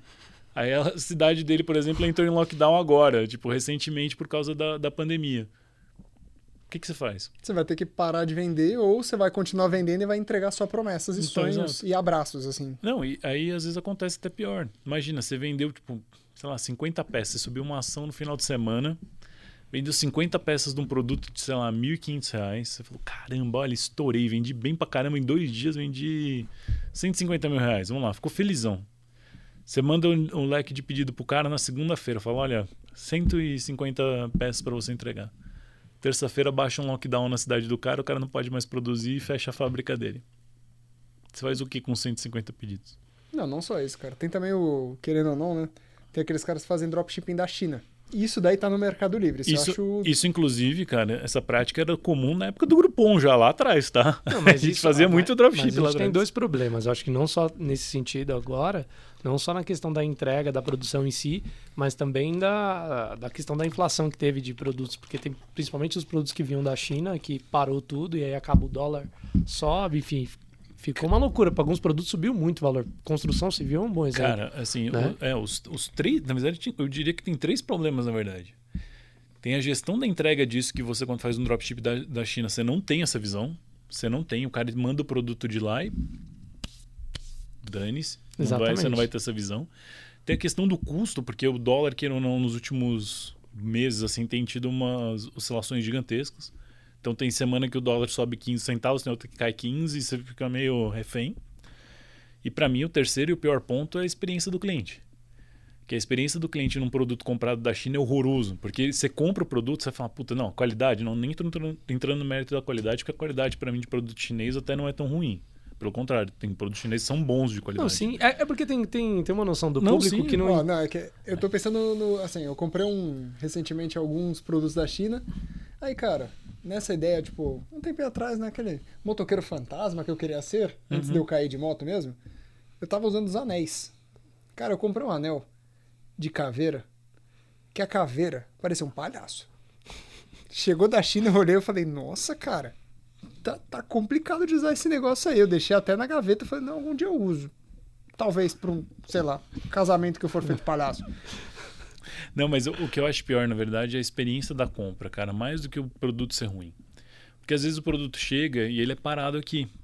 Na hora que ele entra na alfândega, ele é parado, ele é taxado esse teu produto. Sim. E às vezes você não tem a visibilidade do que esse produto teve, você tem que pagar uma taxa de entrada desse produto no Brasil, que é cobrado 15, 20% desse produto. Então, um produto que você economizou na teoria, demora para chegar, a experiência é ruim nesse sentido. Você tem que ir E até ainda lá. você tem que ir até lá, ainda tem a chance de ser taxado. Você tem três puta, chances terríveis de ter uma experiência ruim disso. E acontece. Hoje, por exemplo, o que o Ricardo citou, a parte de estar escrito do o dropship tem um lá que é enviado da China, tem alguma coisa que está escrito no site americano. No, site do, da própria do Mercado Livre aparece lá, tipo, enviado da China. Então, o, o Americanas também tem, só que é envio internacional que aparece lá. Eles não colocam enviado da China, acho que até por questão. É. Não, porque, porque. Não, não, sendo bastante sincero, o pessoal tem um pouco de preconceito com relação Sim, sim. a, a Sim, produtos chineses, não é? Mas, mas eu acho que é, é um pouco porque o pessoal desconhece. Porque muito do que a gente tem de dúvida. tecnologia hoje, ele pode ser até montado aqui no Brasil, mas muito vem de lá. Cara, A, a China, na verdade, é um. Assim, proporcionalmente falando, é um novo Japão. O Japão, na década de 60, 70, era conhecido por fazer cacareco. A China, na década de 2000, era conhecida por fazer cacareco. Os caras agora estão evoluindo num ponto que daqui a pouco eles vão começar a entregar tecnologia do jeito que o Japão fez. Não, querendo ou não, Sim. a maioria dos produtos que a gente compra, na verdade, vem da China. Tipo, pô, até vendi um jogo de, de pôquer pro Ademar, que ele queria jogar com os irmãos dele. Não, vou começar a jogar pôquer. Eu tô esperando ele me chamar pra H2 até. Já fazem alguns meses aí. aí o cara vira e fala assim: não, vou, vou comprar de mim, né? Cara, aquele jogo eu comprei na, tipo, na 25, aquele jogo todo lá. Eu nem lembro quanto você pagou, mas foi muito barato. Tipo, eu paguei, foi, foi. Eu paguei relativamente caro naquele jogo todo, porque naquela época eu tava na fissura do poker.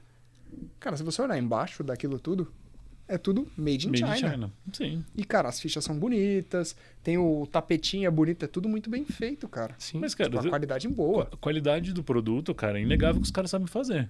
Tirando o anel de caveira, é, que é o palhaço não, lá. Mas assim, é, tudo depende de onde você está comprando, cara. Exato, de quem é. você está comprando. De é quem você está comprando, É um mercado, por exemplo, você vai pegar no AliExpress, é um mercado livre, né? Se você for ver. Né? Sim, sem dúvida. Chinês. É, tem o, o, AliExpress e tem o Alibaba, né? Tem os dois. Os não, dois. O Alibaba é atacado. Né? É atacadão, é. Um, mas você compra atacadão também, você compra produto bom e produto ruim, do mesmo jeito também. No Alibaba, se você quiser importar o. Por exemplo, lá, quer importar o jogo de, de poker, cara, você compra mil fichas por tipo 100 dólares. E aí tem o preço assim, se for no AliExpress, mil fichas vai custar, tipo, em vez de 100 dólares, vai custar 500 dólares, mais ou menos. Porque daí entra um pouco da brincadeira, né? O, o, Alibaba é para você realmente importar, importar e revender. em quantidade grande. Então aí você imagina, o cara às vezes vai, entra no Alibaba e faz uma importação para cá pro Brasil. Aí o cara faz uma importação ele olha e fala, cara, isso aqui tá 30 centavos mais barato. Aí ele olha, puta, 30 centavos mais barato por cada um dos produtos, 30 centavos de dólar, pô, faz uma diferencinha aqui, cara. Tá me dando dois reais a mais aqui. Eu vou comprar esse produto aqui que tá mais barato. Só que a qualidade do 30 centavos lá pro chinês é tipo um produto bom e um produto péssimo. É, o, é o, palhaço da, da, ou a caveira. Sim. E aí o cara compra, fala, meu, dane-se, eu vou comprar esse aqui. E aposto que o Ricardo deve ter visto pelo menos uns três anéis lá que custavam 2 dólares mais caro. Olhei e falou, não, cara, peraí, vamos economizar aqui os 2 dólares aqui. Que vai conhece dar, bem. Vai, vai dar 12 é. reais, mas, porra, cara, você economizou 12 reais e compra um produto zoado. Mas é o que acontece, a gente mas, tem esse hábito também. Mas eu acho que a questão também, você falou da experiência, né? eu acho que ainda existe, eu acho que ainda é um mau hábito, acho que tanto até por não conhecer do, do, por parte do lojista mesmo, do empreendedor hoje digital, de entender o quanto que ele perde entregando uma experiência ruim. Porque eh, muito do, pelo menos do que a gente vê hoje em dia como agência é isso. O cara não tem noção do esforço que ele tem, o quanto que ele é, depende ali de esforço, de custo para trazer aquele cliente. Aí o cliente chega, de fato faz a compra e ele entrega uma experiência ruim e o cara nunca mais volta. Sem dúvida. Então ele jogou dinheiro fora. E ele não percebeu isso, ele só olha aquela venda ali. E ele se preocupa, pô, vou ter que fazer outra venda. Mas ele seria muito mais rentável esse cara tá continuando comprando comigo. É, né? Pensando no conceito de e-commerce, isso é muito mais brutal. Tipo assim, acho que quando você joga o teu nome na frente, ele é muito mais crítico nesse caso. Agora, por exemplo, pegando questão de marketplace, o cara não se importa muito, não. Ah, mas o marketplace, isso que eu ia até te perguntar, como é que é essa gestão com esses parceiros, porque o teu nome que está na frente. Sem dúvida. Né? Assim, eu, eu, eu, antigamente eu era muito comercial, eu era comercial mesmo, sempre fui, e hoje eu sou área de operação. Então hoje eu faço uma análise muito mais voltada para a qualidade realmente das lojas que a gente trabalha e tudo mais. Tem KPIs de qualidade que você tem que acompanhar no, no dedo. No dedo. Mas é bastante nítido que o cara está pouco se importando com isso. O seller em si tem hoje menos, tá? Isso acho que vai evoluindo conforme o e-commerce vai evoluindo. É, o cara sempre olhou assim, Dani, se é a plataforma do cara, eu só vou fazer a entrega aqui do produto. Se for o nome, quem vai o nome para lá é Americanas, é a Magazine Luiza, Leroy, são esses caras. Então, hoje, na verdade, começou a mudar um pouco. O cara começou a ver que o nome que chega na nota é notado pelo cliente, o nome que está lá pequenininho embaixo, ele pega e já sabe qual que é cara começou a notar que às vezes o marketplace pode ser um canal bom para ele fidelizar o cliente, para o cara comprar no site dele e não efetivamente comprar depois. Então começou a melhorar isso um pouco. Mas geralmente os caras olhavam e falavam, dane-se, é o nome da Leroy que está na lama e vou fazer uma gestão Vou de pôr. entrega ruim. É. E aí cabe um pouco o marketplace ser um pouco duro nessa parte. Olhar e falar, pô, você está entregando com um atraso de 5% dos seus produtos, vou cortar. Ah, você está entregando produto sem nota, vou te cortar que antigamente a gente não tinha muito hábito de olhar isso. A gestão de qualidade hoje começou a ser muito mais valorizada. Principalmente por questão de RA, entre outros, outras coisas que são muito avaliadas hoje na internet. Uma avaliação ruim hoje roda muito rápido, né? Antigamente Sim, sim. era mais lento, mais devagar, então... Você lembra que às vezes as fraudes que tinham na internet eram um negócio que, tipo, demorava sete, oito meses pro cara realmente notar que aquilo era uma fraude. Era um negócio meio bizarro. Sim. O- Esse ano a gente teve uma, uma fraude grande aí de um, de um, de um e-commerce que trazia produtos importados, que vendia em marketplace. A fraude do cara foi descoberta em 12 dias. Foi um negócio super rápido. Já cortaram o site do cara de todos os marketplaces, já tiraram, desligaram ele de tudo que é lugar. Já ligaram para os clientes, já tornaram dinheiro, bloquearam o pagamento do cara, fizeram super rápido. E antigamente era um negócio muito mais, muito mais moroso. E até um, um parênteses nisso, você me lembrou de um fato que ocorreu com. Eu tenho um colega que ele trabalhava numa agência que é, cuidava de, socia de social, né? é, de- da- acho que era da Nestlé, se eu não me engano. E ele me falou um, um, um fato que eu acho, que achei muito curioso. Ele falou que ele pegou uma, um, um- caso de uma cliente que a- a- abriu a caixa de bombons e disse que estava estragado. E, e assim, ela já tinha ocorrência de outras vezes fazer a mesma coisa. Ela não sabia que a agência cuidava de outras frentes, de outros produtos da Nestlé. Então eles já tinham esse histórico e ele acionou, né, comunicou outras agências que ele conhecia e essa mesma pessoa já havia feito essa denúncia que em, em outras marcas e acabou que eles se, e ele falou não a gente sempre se conversa quando tem casos assim a gente não deu o caso para cliente porque viu que era uma fraude etc e tal porque quando acontece esse tipo de coisa que o cliente vem pelas redes sociais ou no reclame aqui que seja qualquer canal é, eles fazem uma gestão para entender e de fato ressarcir o cliente etc enfim tem toda uma tratativa mas eu É. achei muito curioso o fato deles é, entender é, esse processo está ao tal ponto evoluído que eles conseguem mapear o cara que faz a fraude É, não. Né? ho- Hoje você consegue avaliar quanto, quantas reclamações o cara tem no RA, quantos processos o cara tem judicialmente aberto contra a empresa. Então, vira e mexe, às vezes a gente pega alguns casos de cliente que você vê que o cara tá mal intencionado, o cara abriu um RA, abriu não sei mais o que, não sei o que lá. Aí no último passo você vai olhar e fala, puta, deixa eu ver o Juris, o Brasil, que é um site que fala sobre os processos jurídicos hoje. sim Na hora que você vai analisar isso, você vê que o cara tem, tipo, 54 processos contra e-commerce, contra geral. É aqueles caras que literalmente ficam caçando oferta, ou caçando problema dentro de site para comprar para depois processar.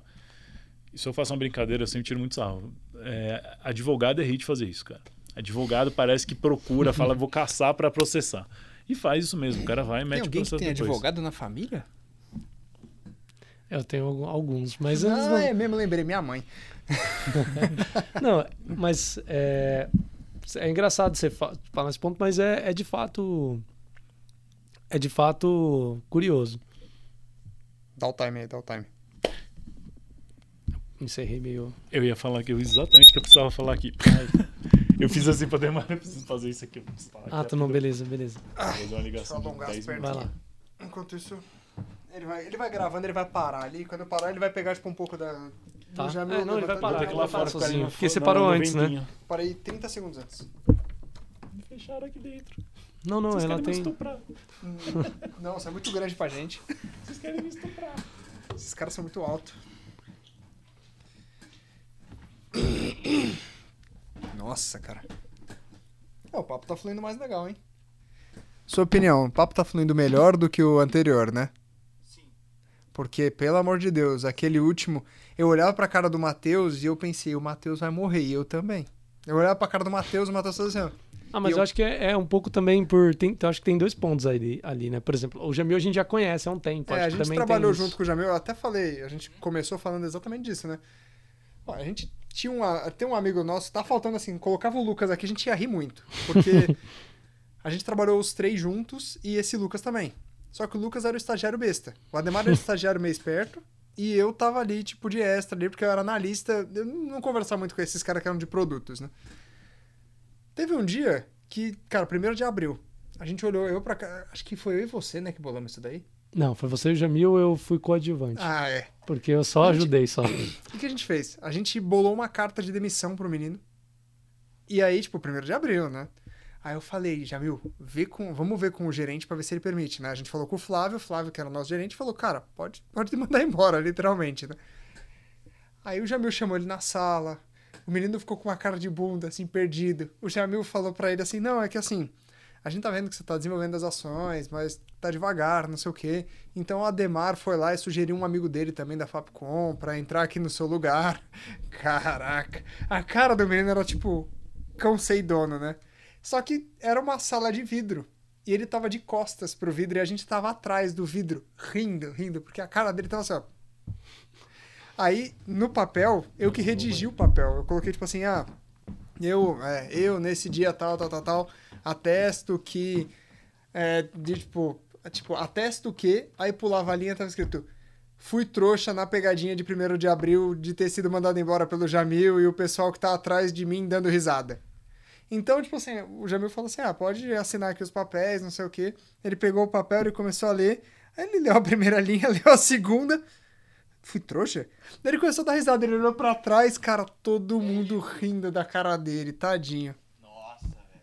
A gente, a gente gastou muito tempo da nossa vida fazendo pegadinha assim. Eu imagino. Mas tá fluindo muito melhor. Tá fluindo muito melhor. É, é, acho que ela, se- ela, ela se, se prendeu, na verdade, no, no, no, no- passar os dados, as informações todas e, e esqueceu do que é um podcast, que é algo É. mais leve. Tanto que, até assim, eu fiquei feliz de uma das câmeras ter falhado. Porque daí eu vou chegar e fazer o quê? Falar, ali, a gente vai precisar regravar o seu. E aí eu vou chegar e falar, mas não vai ser mais sobre marketing funerário, tá bom? Aí ela vai vir e ela vai descobrir o tema no dia. Na hora. Eu vou falar sobre, sei lá, marketing do plástico, qualquer coisa do gênero, qualquer coisa que ela não tenha tanta propriedade e que ela não venha com todos os dados. É, porque fica, né, fica aquela coisa maçante, Não, né? ficou, ficou chatíssimo. Eu olhei assim aquele. Cara, a gente começou a gravar, o Matheus ele tava aqui do lado. Se você ver na gravação, o Matheus tava assim, ó. Aí eu olhava pro Matheus e eu falava, cara, é, tá complicado. Tá, tá complicado, tá É. complicado. A, a pegada não é essa, fica, e aí fica muito de nicho, e acho que vocês não querem isso, vocês querem realmente pra todo mundo, que alcance todo mundo. a gente quer falar assim, é até o que eu falei pro Ademar. Esse podcast não é feito pra gente falar com gerente de marketing. Eu não quero vender mais a nossa agência. A nossa agência, quem tem que vender sou eu. Eu não quero facilitar o meu trabalho. Eu quero realmente levar conhecimento para as pessoas que ainda não entraram no mercado de trabalho, eu estou entrando agora. Então, pô, como é que funciona o marketplace? Ah, falou alguns termos, tipo, ah, EAN, etc. Cara, dá uma pesquisada no Google. De repente a gente pode colocar até um materialzinho que vai ajudar qualquer coisa do gênero. Porque a nossa ideia é levar mais, até abrindo para você assim, o plano de negócio do podcast. Levar realmente mais conteúdo pro pessoal de todas as faculdades, assim, tipo, o pessoal que está entrando agora, levar também conteúdo pro pessoal que não tem acesso à educação. Mas acho que o mais importante pra gente, assim, até colocando tipo de macro negócio, é a gente se vincular realmente com um canal grande. né? Na, assim, a gente que eu digo, a gente negócio, né? A Magna, se vincular ao mundo do marketing. Eu já queria fazer uma coisa com o Matheus já fazia muito tempo. O Matheus, né, que é um dos donos da Mundo Marketing, cara, ele veio falou assim: Ah, eu tava querendo que vocês produzissem conteúdo. Beleza, a gente contratou uma redatora que vai produzir conteúdo pra ele. Aí eu virei pra ele e falei: Cara, eu sei que tipo, o conteúdo é legal, mas o que você acha de um podcast? O podcast tá começando a bombar e estão começando a vir com o. Basicamente com um meio que não tinha aqui no Brasil, né? Que foi o Flow que até trouxe dos Estados Unidos pra cá. Falei, cara, vamos fazer no mesmo modelo. Sem ser aquele podcast que você vai só ouvir a voz das pessoas, mas você vai ver a cara das pessoas. Então, tipo, você vai ver o Jamil, vai ver o Ademar, vai ver o Ricardo, vai ver o Matheus, vai ver quem vier pra cá, pra você entender que, assim, são pessoas normais. Porque você vê aquele cara, você vê esse cara aqui no LinkedIn, ele é o cara assim, ó. Se você olhar a minha foto do LinkedIn, eu não sou o Ricardo. Você olha e fala assim, ah, não é o Ricardo. Cabelinho tava cortado, não tava com esses cabelos grandes, não tava com as tatuagens aparecendo. Então o pessoal olha pra mim e fala, poxa, ah, o pessoal até da Mundo Verde, quando trabalhava lá, falava, cara, esse moleque é muito coxinha. Porque eu ia de social. Era gerente, tinha que ir de social, porque é franqueadora, vai falar com o franqueado. O franqueado espera que você seja um homem de Você negócios. vestiu o personagem. É. Então eu chegava lá do social completo, não sei o que, falava. Às vezes escapulia a manga, eles iam a bordinha da tatuagem. Aí eles, ah, não sei o que, tipo, só que assim, aqui até essa tatuagem que é um pouco mais agressiva, eu colocava um relógio. Então tampava. Aí essa daqui, tipo, pô, o pessoal pensava às vezes, escapava isso daqui, eles, ah, é um Maori. Ah, é praieiro, deve surfar, deve Mas ser aquele menino calmo. O, o que é bacana é que, por exemplo, assim, no caso do Jamil, né? é Até engraçado isso, porque teve um colega que trabalhava com a gente, Ele vai contar Que- a mesma história, quer apostar? que trabalhava com o Jamil, que ele brincou com o Jamil. Qual? Não, eu ia falar do Guilherme Lucas. que não, que brincou com uma vez ele brincou com o Jamil na Leroy. Só que o, o, o Jamil hoje ele tem uma posição de gestão, né? Quando a gente trabalhava junto, é, a gente é, era muito mais acessível, enfim, a gente acabou virando amigo e tal. Mas ele por ter uma posição lá que acaba já sendo quase que se level, né? Porque ele fala lá com os diretores. Então acaba que tendo essa questão de hierarquia muda um pouco o escopo, né? E para nós ele é um cara acessível, mas é, para o mercado hoje, não, entendeu? Não necessariamente. Eu acho que a ideia também do, do podcast é trazer essas pessoas para se tornar um pouco mais acessível, delas conhecerem, entenderem um pouco a história. É pra elas Né? verem que o Jamil, fora do trabalho, é um cara mais ou menos legal. dá, pra, dá pra conversar, assim, cinco minutos com ele. Acho sem que isso querer que só é. sair na mão. É, de- desmistificar um pouco, né? Né? Humanizar. Humanizar. É, Humanizar acho que é a melhor palavra. trazer né? o conteúdo realmente pra molecada e mais importante, ver que são pessoas também que fazem o dia a dia. Não é que a Leroy Merlin é um bando de máquina, todo mundo lá robozão, não, cara. É pessoa que tá lá no dia a dia, que aprendeu nove anos atrás a mexer com isso, foi de pouco em pouco. Porque a molecada atualmente, eu não sei como é que vocês veem isso aqui lá na SPM, molecada de 21 anos tá falando, não, eu vou abrir minha startup, é, vou pegar dinheiro do meu pai, vou. Amanhã eu tô com o Facebook. Não, amigo, não é assim. Você não aprendeu, você não saiu nem da cela, você não aprendeu nem a amarrar seu sapatinho. Primeiro aprende a amarrar o sapatinho. Depois a gente conversa se você abrir sua empresa. Aqui depende do curso. O pessoal de PP fala da agência, o pessoal de, pessoal de, de- pessoal de jornalismo fala, é, é, é, fala, do, fala do MEI, de fazer freela e tudo mais. É, é, o pessoal de rádio TV fala de produtora. Depende do curso. Mas a, a- a pegada é a mesma, a, É. a essência é a mesma. Eu digo isso porque, assim, o- um dos cursos que eu dou aula na SPM é o quatro passos para você montar sua startup. Então, eu sou um professor convidado lá. E aí, cara, assim, eu entro na aula do Emanuel. O Emanuel, assim, ele elucida, tem uma galera. Mas a, a última turma foi o que me chamou muita atenção. Tinham três rapazes que eles não tinham 18 anos. Tinham três rapazes, acho que 17 ou 16 anos. Eles tiveram que pegar a assinatura do pai, alguma coisa assim, pra assistir a aula. Eu não sei como é que funciona. Eu olhei, eu até assim, eu achei estranho, porque assim, no meio da sala tinha ah, a dona de uma, de uma loja de sapatos, a dona não sei o que, um dono isso, e blá, blá, vários donos assim, e vários pseudo-empreendedores, e esses três moleques. Aí eu fui passando, fui passando, os três moleques de bermuda, camiseta de surf. Tá bom, né? Dei a aula, terminou a aula, eles vieram falar comigo, falaram, ah, pô, e como é que eu faço o, o marketing de uma empresa assim, assim, assado de software? Eu olhei e falei assim, calma, me explica melhor a ideia de vocês. Ah, não, é que a gente tá saindo do colégio agora e a gente tá querendo aprender como é que abre uma empresa. Daí Eu falei, cara, saindo do colégio? Quando eu tava saindo do colégio, eu só pensava em duas coisas. Eu queria jogar futebol e dormir. Jogar futebol, e às vezes eu tava dormindo e jogando futebol, assim, tipo, porque os dois tinham que fazer do mesmo jeito. Esses moleques com 16, 17 anos pensando em abrir empresa. E aí eu pensei nisso, eu falei, cara, eles não sabem no que eles estão se metendo. Eles não sabem como é que funciona o negócio. burocracia que envolve. Eles não sabem como é que é ter um sócio chato pra cacete. Eles não sabem como é que é ficar Sacana, prestando conta pro sócio. Não, mentira, mas. Eles não sabem como é que é funciona que isso. sócio é igual casamento. É, eu sei. Ele conheceu minha mãe hoje. Sócio é igual casamento. É, sociedade de casamento, É, exatamente. conheceu minha mãe hoje até. É, Num bom caminho. já tá no caminho errado. aí, Ela ó. me aprovou. ela, ela até perguntou como é que ele é meu sócio. Eu falei assim: ah, não sei nem porque você é minha mãe. Mas eu acho, eu penso, eu penso assim, é, com, relação, com relação ao podcast, vocês também estão pegando o jeito desse, desse, de- de- de- de- dessa produção. E assim, a intenção, a, a intenção é boa, é de, ser, é de ser leve. E agora estão conquistando. Com as próximas gravações, é, é muito comum vocês já, direcion, vocês já irem direcionando o, o convidado O conforme, conforme vai rolando. Sim. Então, assim, ah, vai, chegar esse, vai chegar esse momento que vocês vão chegar aqui com um convidado, não vai precisar passar o tema, vai passar na hora, e vai brifando e vai, vai, vai, vai conduzindo ele. Então, isso é normal, Sim. é super tranquilo.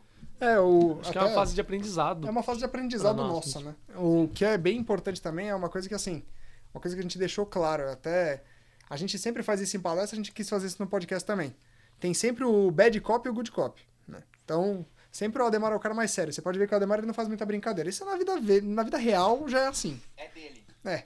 Ele vai lá, ele é um pouco mais sério, não sei o quê. Ele só brinca comigo, assim, e, tipo, é umas brincadeiras muito leves. Se encontrar uma pessoa desconhecida, ele não vai brincar. Do, do- da compra, do pessoal que. O brother, brother meu comprou um Play 5 hoje. Falei, caralho, ele meteu na coragem assim. Eu tô com um 4. 3, 2, 1. É, eu tô, eu tô lá, você tá jogando o quê? Um, dois, três, vai. FIFA 20 e alguns outros. Eu tenho, joga, eu tenho jogado muito FIFA, cara. Mas você tem 20 ou 21? 21? É que eu não tenho. É, mas 20 dá pra brincar, pô. Eu tenho lá instalado 21, também. Você tem 21, também? cara. Ah, então vamos Pa- jogar. para 20. tudo, para tudo. 21 tá zoado. Cara, não tá não, cara. tá sim. No Você início, no Você início pega o Neymar, acha. ele dribla, cara, como se fosse o Falcão. Mas aí que Você tá, pega você o tem... Ronaldinho Gaúcho, ele dribla como se fosse o Falcão. Então. Você pega o Ronaldo Gordo, ele dribla como se fosse o Falcão. Todo mundo consegue fazer a porra do barrel, barrel roll e chutar pro gol. Fala, Então, mas, "Caraca, mas é velho." uma coisa que você tem que pegar. Você tem que começar a jogar pra começar a aprender a defender. Se duvidar, até... Vamos jogar 20. Vamos jogar o 20. É que o Mas, 21 ó, eu não ia comprar porque se não tenho dinheiro. duvidar, Até o... Qual é, que é o nome dele? O Sérgio Ramos consegue também driblar que nem o Falcão. Sabe, o cara é zagueiro, ele tá lá, tipo, mano, passando caneta em todo mundo. Você fala, caraca, velho, virou fifi. Porra, é essa? Não, mas assim, ele. Você aprende a marcar, na verdade, no jogo. Depois de umas duas semanas você aprende a marcar. Você começou a aprender a marcar, o jogo melhora. Porque até lá fica um caos. Ah, eu Um ia caos. comprar, não comprei, nem quero comprar. Desgraça. Vamos voltar pro papo. A gente vai falar da CSU? Hum. Não é uma boa, né? Mas tudo bem. Não é uma boa? Pô, um período tão legal. Não, não, que não é uma boa porque assim, eu vou ter que lembrar que você, mano. Um, você prendia pessoas no banheiro literalmente Eu não fazia isso. pela luz. Não, é um problema seu. Só vou ver a questão da bateria tá piscando O ali. mais, o mais que A bateria tá piscando? É, ali já. É porque eu acho que tem tá quanto tipo tempo? você, então. É, tô. Gracinha. Tem mais meia hora só. Você quer retomar como já? Falando, olha, a gente esqueceu o que a gente tava falando. Não, acho que a gente poderia voltar mais ou menos ao assunto. Como a gente foi? A gente tava falando mais ou menos de. Jornada de compra, alguma coisa do gênero, cara. Não, a gente chegou a citar jornada de compra, não, a gente passou. A Questão de fraude, a gente falou também. gente falou de fraude. A gente tava na partida de fraude, cara. Ah, Você- vo- então vamos, vamos retomar em fraude. Daí eu É. pego desse. O, o Ademar tinha acabado de citar a questão do cara comprar as coisas meio equivocadas. Comprar. Não era não era equivocado. Era tipo comprar com. Na malícia. Na malícia. Na malícia, etc. Que pode citar depois o, a televisão de novo. Tá bom. Então, até pegando um pouco do gancho do que o Ademar citou, de tipo, do consumidor comprar na malícia, etc, né? Querendo ou não, cara, você tem o antifraude pra te prever de coisas, tipo, cara, não, não na malícia, mas na malícia até inversa, né? Querendo ou não, o cara, tipo, Isso, isso aí não é malícia, isso é má fé total, É má fé assim. total, já é má exato. fé. que o cara tá querendo, tipo, ao invés de, sabe, comprar realmente na malícia pra revender o produto ou pra qualquer coisa, na verdade o que, que ele tá fazendo é pegar e, cara, vou tentar, sei lá, clonar cartão, vou tentar aquecer cartão, né, etc, cara. Como é que você vê isso dentro de um marketplace? Porque querendo ou não, vocês ficam com esse custo pra dentro de casa, né? Então, tem, tem a questão do custo, mas hoje a questão também de você ter uma, uma empresa terceirizada que faz essa, essa limpeza dessa base acaba te, te ajudando pra caramba. Então, por exemplo, hoje a maioria dos sites tem a ClearSale. ClearSale se responsabiliza por todo o chargeback e afins, então os caras acabam se limpando, né? Faz, faz o serviço pra gente. É, mas assim, cara, fraude é a coisa que mais tem online. Assim, é, tem um, eu li uma reportagem há uns tempos atrás, o número de fraude que tem, de tentativas de fraude de compra online no Brasil, ela é superior à Europa e os Estados Unidos juntos. Então, assim, é um negócio absurdo, que chega, tipo, a beirar o surreal. E uma das coisas que eu vi, que eu descobri recentemente que existe, que acho que é a fraude mais surreal que eu já vi na minha vida, é chegar, assim, dia 27 de dezembro, mais ou menos, o cara vai e faz uma compra dentro do, do seu site, e o cara vai puta, paga um boleto num valor absurdo. Tipo, um boleto, sei lá, no valor de 150 mil reais. Você fala, caralho, tipo, estourão, deu super certo, vendeu, bateu uma meta de final de ano.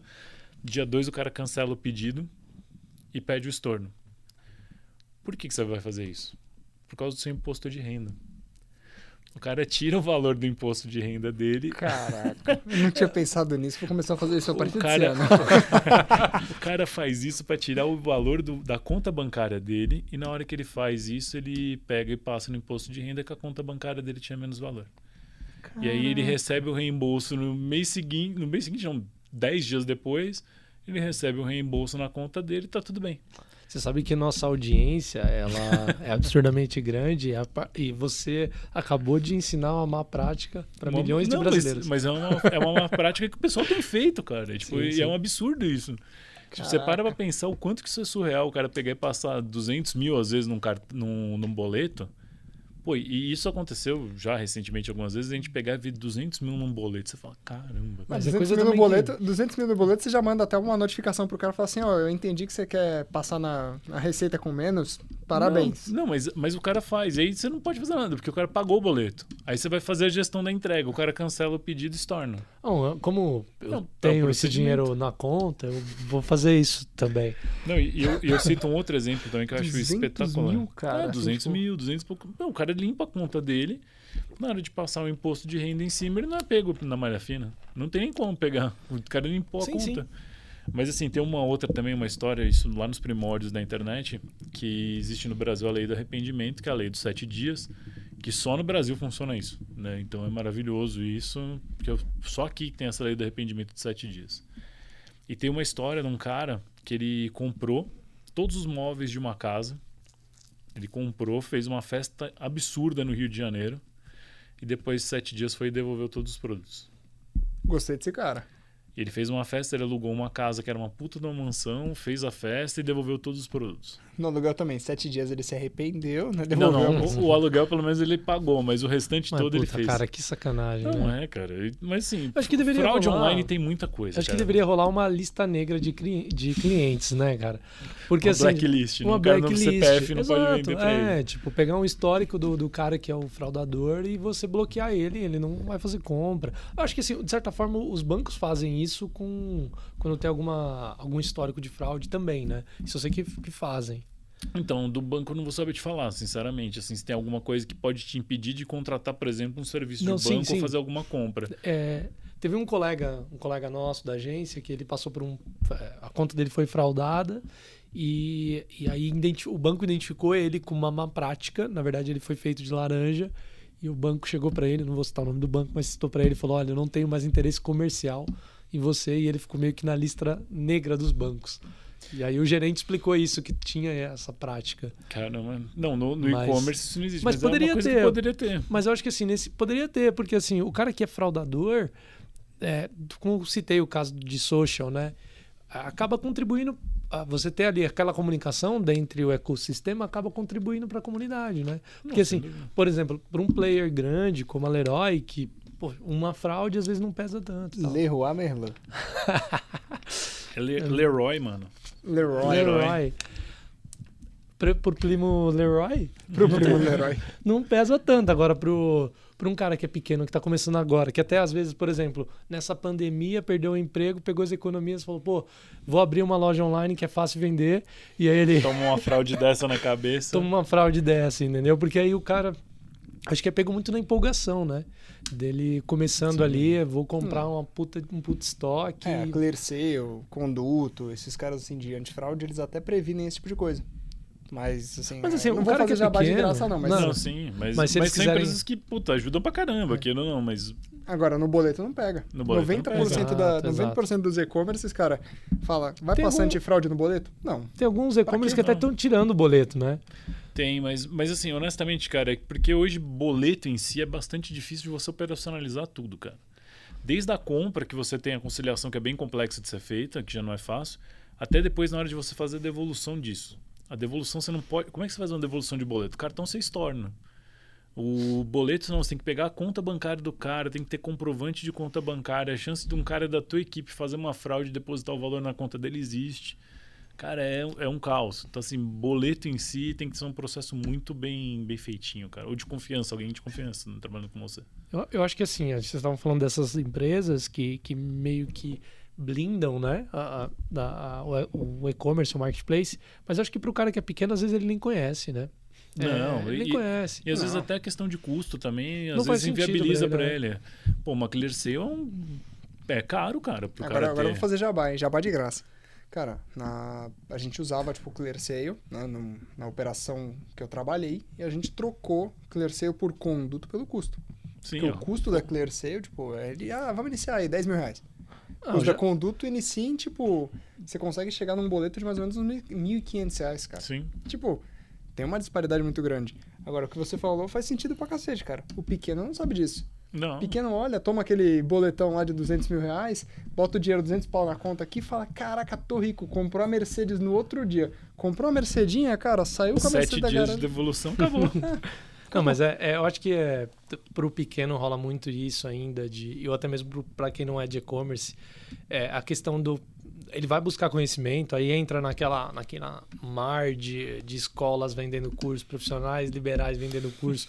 o que eu já cansei de ouvir do pessoal perguntando se a gente tem alguma coisa com a Hotmart, né? Você fala marketing digital, o pessoal fala. Ah, você vende o que na Hotmart? Enfim, acho que rola. O mercado ele é muito novo, tem muita gente aprendendo. Tem muita gente que ainda está engatinhando nas coisas, até também vendendo curso, engatinhando e aprendendo coisas. Mas, cara, a gente, a gente que já tá há algum tempo, a gente aprende coisa pra caramba todo dia, cara. Sim, sim, isso é, Então, isso assim, é, isso é como. fato. Não, eu acabei de aprender como, cara... fraudar bu- boleto é, agora. Como, Pagar boleto, cara, imposto de renda. final de ano, imposto de renda tá feito já. Cara, eu não tenho esse problema. Então, pra mim, o cara tem que procurar pra falar, puta, de onde, que. Como é que você tá gastando tanto, cara? Como é que você tá gastando tanto e você ganhando tão pouco? Não? É isso que eu vou fazer. Eu vou, eu vou comprar, eu vou comprar uma Ferrari online. É. Aí, caraca, quanto você tem aí online? Não, tem nada na minha conta. Mas tem uma Ferrari online que eu comprei aqui. Eu ando um dia com a Ferrari, dou aquela voltinha bonita, né? Esperta. Não, é que, aí eu vou te falar, nesse caso você ainda tá ferrado, porque na hora que for passar o nome do carro pra você, você tá lascado. Agora o grande problema é você comprar um produto que não fica no teu nome, cara. Ah, é, isso é. É. Essa é a grande malandragem, cara. Co- Como é que o cara chegou no ponto de pensar nisso? Eu vou comprar um produto que não vai ter meu nome e eu vou poder devolver. Pô, sério, o cara que pensou nisso, ou o cara, tipo, teve uma Ou ideia seja- muito maquiavélica, você fala, meu, eu vou fazer. Tem que ser alguma coisa tipo Magalu, Americanas ou Leroy Merlin, né? Não, o cara, o cara tem, que ser, o cara tem que ser muito inteligente, sendo bem sincero. Só pode ser, é isso que eu tô pensando, Não, cara. Porque... Mas aí que tá, o cara pega às vezes um produto, é, é bizarro isso. O cara Uhum. pega um produto às vezes que nunca, nunca uma pessoa física vai comprar. Puta, o cara, sei lá, vai comprar uma câmara fria. Produto de 45 mil reais, cara.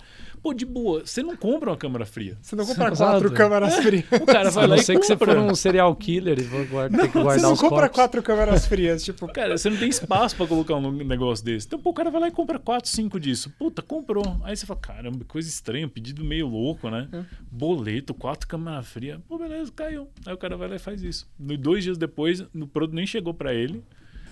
Porque tem esse ponto também, que é o ponto mais foda. O cara, ainda além de fazer fraude, ele ferra a empresa que tá entregando o produto. Sim, Porque cara. o frete do negócio desse tamanho é, tipo, absurdo. Eu, eu até, agora você é, me lembrou um fato que ocorreu com- comigo na época quando a gente trabalhava junto ainda. É, de- É que a gente não falou, mas a gente trabalhou junto na CSU, né? Foi, a gente não foi. citou isso aí até agora, mas... Não, mas sabe foi bons curioso? Tempos, foram bons tempos que eu gosto de falar pro Ademar. E eu sempre lembro isso dele, cara. E isso eu lembro ele e o irmão dele o máximo que der. Porque tem um dos irmãos dele aí que vem, talvez venha a ser o nosso cliente. Então eu gosto de lembrar ele sempre disso. Ademar, o dia que você me levar naquele cubículo de restaurante de novo, eu te mato. Aqueles ali que tinham ali perto, o Ricardo comia sempre num restaurante de 7 reais ali. É, Não, mas só ele, vendia ele- frango ele e arroz. Levou, ele me levou num negócio. Não, Isso é nem verdade. isso. Nem tinha frango.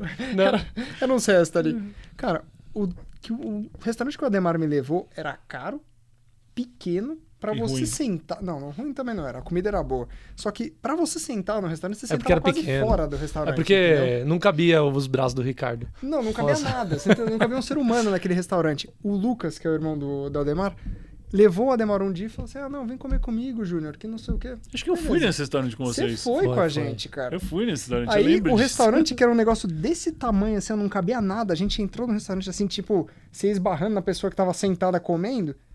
Eu falei, a primeira vez que eu fui, eu falei, caraca, velho, onde que eu me meti? Aí, beleza. O Ademar, não, vamos lá naquele restaurante que meu irmão guiou. Eu falei, por que vamos naquele restaurante? Eu vou naquele ali, ó, do lado do McDonald's, 7 reais, o prato é bonito, é gostoso. Eu não gasto meu VR, cara, eu não vou gastar meu VR nisso, não. Cara, o Ricardo comia sempre no mesmo lugar. Era impressionante. Pedia o mesmo prato todo dia, velho. Era um negócio inacreditável. No começo, quando vocês ainda não estavam, né, que eu entrei antes de vocês lá, cara, eu comia todo dia na vovó. Você lembra do cantinho Nossa, da vovó? vovó. Cara, a vovó. A vovó era legal por um motivo bastante simples. Você saia com o cheiro da comida e você Esse lembrava era dela o dia inteiro. Esse era o problema. Era Foi por isso foda. que eu parei de comer lá, cara. Porque assim, cê- da mesma maneira, sem reunião, eu ia em reunião. Tipo, teve uma reunião que eu fiz com, assim, a Oracle de manhã e à tarde ia fazer com o cliente pra vender, tipo, CRM lá. Cara, fiz a reunião com a Oracle de manhã, era um cheiro de frango na sala. Fui à tarde pro cliente, cheiro de frango Na no sala. Ricardo. Tipo, era mas eu com cheiro de frango. É, que- é que o pessoal não vai conseguir entender o quanto que isso era ruim, cara. Porque isso é- a gente ainda trabalhava de social, né? É. Isso que era o pior. Você trabalhar de social e ficar com cheiro de comida, cara, é uma das coisas que mais incomoda na- É. no mundo, assim. Porque o negócio fica batendo, fica subindo o cheiro de comida. Você fala, cara. Era horrível. Era realmente muito ruim. Eu lembro, que, eu lembro que uma vez o, o Baco ele nunca se tocou disso, né? O Baco sempre falava com a gente, ah, pô, que negócio, esse negócio aí da vovó é O, bom. o Baco é caricato, né? É. Também é uma figura caricata, o Baco. Ricardo Baco. Ele virou assim e falou: Não, isso daí é frescura sua, isso é frescura sua. A gente foi na vovó, todo mundo comeu lá. Eu voltei pro escritório. O Flávio veio falar comigo e ele fez assim: ele encostou no meu ombro e falou: Nossa, que cheiro de frango frito. Eu falei: É da minha roupa, cara. E da roupa de 90% do escritório que foi lá comer naquele, naquela porcaria da vovó. Que o Flávio mesmo, que foi o cara que deu um toque da gente disso, né? Falou: Ah, cara, você fica com o maior cheiro de frango quando vocês vão de lá. Eu falei: É, é por isso que eu também não gosto de comer lá, cara. É, o Flávio ele já só comia em lugar bom, né? Também. Era outro padrão, era outro nível. A gente, a gente comia na vovó, comia nos restaurantes 7 reais. O melhor que a gente comia era aquele outro que tinha na rua de trás ali, que tinha aqui um. que era um por quilo ali, que era bom, cara. Tinha um por quilo ali bom, do lado do, do Bradesco ali. Caraca, tô tentando lembrar. Eu ah, eu acho que eu sei qual que é, cara. Que tinha tipo- um que tinha. O Natureba lá, não era? Não tinha um Não, Naturalzão não, também? Você você foi no O Naturalzão? foi? Natureba eu fui. Mas tinha um outro ali, cara, que tinha um. Puta, tinha uns, lá, uns camarões, tinha umas coisas legais ali pra comer. Você fala, caramba. Não, o de 7 reais também tinha camarão. Você lembra o dia que eu quase morri por causa disso? Porque eu sou É, alérgico? Então. Não, eu ia falar 7 reais num camarão, cara. Você já ia morrer automaticamente. Você não, Não, precisava ser cara, alérgico. Eu pedi o camarãozinho, comi Ah, o é, camarãozinho e começou, tipo, a- eu comecei a tipo, coçar meu pescoço, meu braço. Eu falei, não, não. Pô, teve, teve- todo mundo quase morreu na, na CSU alguma vez, né? o Ademar teve uma vez também que pa- passou bem mal lá. Teve uma vez que eu desmaiei voltando. Ah, não. Esse dia foi incrível. o dia do Demar passando mal foi incrível. Teve uma vez que eu desmaiei no metrô voltando pra casa também. Isso daí eu não sabia, não. Pô, o é, mas foi um dia que eu passei É. bem mal, fiquei O visão. dia que o Ademar passou mal, cara, esse é o dia que ele precisa ser memorado. Assim, ele, precisa, ele vai estar gravado agora, ele vai, ser, vai pro ar, essa coisa vai ser linda. Por quê? Ademar passando mal, com dor nas costas, o Lucas levar ele no hospital, os dois vão de Uber, o Uber fica olhando pra cara dos dois. E o Lucas falando assim, tipo, o Lucas no outro dia, meu, eu pensei que ele ia comer a gente, matar a gente. O Uber ficou chavecando o Lucas e perguntando se o, Luca- o que o Lucas usava de droga. Chamou o Lucas pra umas baladas doidas lá e eu. É. Eu não lembro muito É bem que, da. é que quem, quem, não- quem não tem noção quem é o Lucas, cara? Tipo, A gente, a, assim- a, a figura do Lucas é, tipo, muito, muito caricata também. Ele o Baco. Acho que, É. acho que ele veio no carnaval do ano passado pra cá, né? Porque agora Ele tá em- aqui em São Paulo. Ele, ele postou voltou, uma ele foto em voltou. São Ah, Paulo então a gente pode chamar ele um dia. Pra... É que o, o é engraçado. é- Ia ser muito engraçado, Lucas. Não, pelo menos pra tomar uma cerveja a Não. gente tem que chamar. Sim, o mínimo sim. que a gente tem que fazer. Não, é uma justo, coisa- vamos chamar. Ah, uma coisa que eu ia contar do dia da SSU é que eu ia até te perguntar, né? Até pra, é, se já aconteceu casos assim com você. Até esse caso que acaba sendo engraçado, querendo ou não. Mas é, da vez que entregar, foram entregar o fogão lá, né? Que eu comprei um fogão pra minha mãe. Você me zoou pra caramba disso na, Eu na lembro época. disso. Pra minha mãe, minha mãe precisava de um fogão e eu Entregaram- comprei na Magazine. Entregaram no, na- no estacionamento da CSU o fogão pra Demar. Foi, Na que a foi. gente tava indo embora lá. eu sempre comprava as coisas pra entregar lá. Não, e o pior de tudo é que aceitaram o fogão. Não, é, foi, não, porque assim, não, foi não bizarro. falaram, não, não, entrega em outro lugar. Não, é- aceitaram. Foi bizarro, porque eu tive que ir lá conversar com o entregador para devolver, porque assim, é, eu, eu liguei no site, eu lembro que eu falei no site, falei no saque, é, na época, né? A gente tá falando de 2015, 2016, mas Não, mas Foi por aí. menos. ah, não vou lembrar agora. Não, não, era 2015. Acho que era por aí 2015. mesmo. 14, acho. 15. Ah, ah, é, 14 eu tava no grupom ainda. Ah, então, 14 Ah, é. eu tava na CSU. Ah, é por isso. Ah, é, foi por 14 eu isso. tava na CSU, vocês é que a gente entrou com pouca sema, uma semana de diferença Bastante só. diferença, né? E, e aí eu peguei e falei pros caras, eu falei, quando vi que teve o erro no site, que ia entregar lá no escritório, que eu vi logo no dia seguinte, eu falei pros caras, não, cancela. Aí os caras falaram, não, a gente, beleza, vai se tornar o dinheiro, mas o, o- vai, vai seguir com o processo e você tem que recusar na hora do recebimento. Aí eu falei, mas é absurdo isso. Tipo, eu não vou poder receber. Não, mas tem que ser assim. Eu falei, aí eu falei, mas como que eu vou receber então? Olha, ou você espera voltar pro estoque, corrigir pra mandar pra você, ou você faz outra compra. Aí eu falei, beleza, eu fiz outra compra.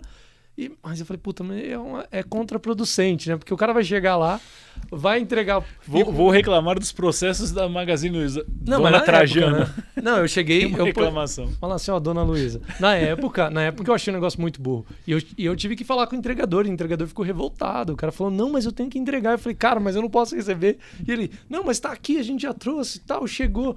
Pô, chegou super rápido. Chegou, olha o fogão aqui, ó. E aí eu peguei e Leva- falei assim, você não tá leva- entendendo, cara. Eu não posso levar pra casa. Ele falou, não, mas eu tenho que te entregar. Eu falei, pelo amor de Deus, eu tô no escritório, como que eu vou levar isso pra casa, cara?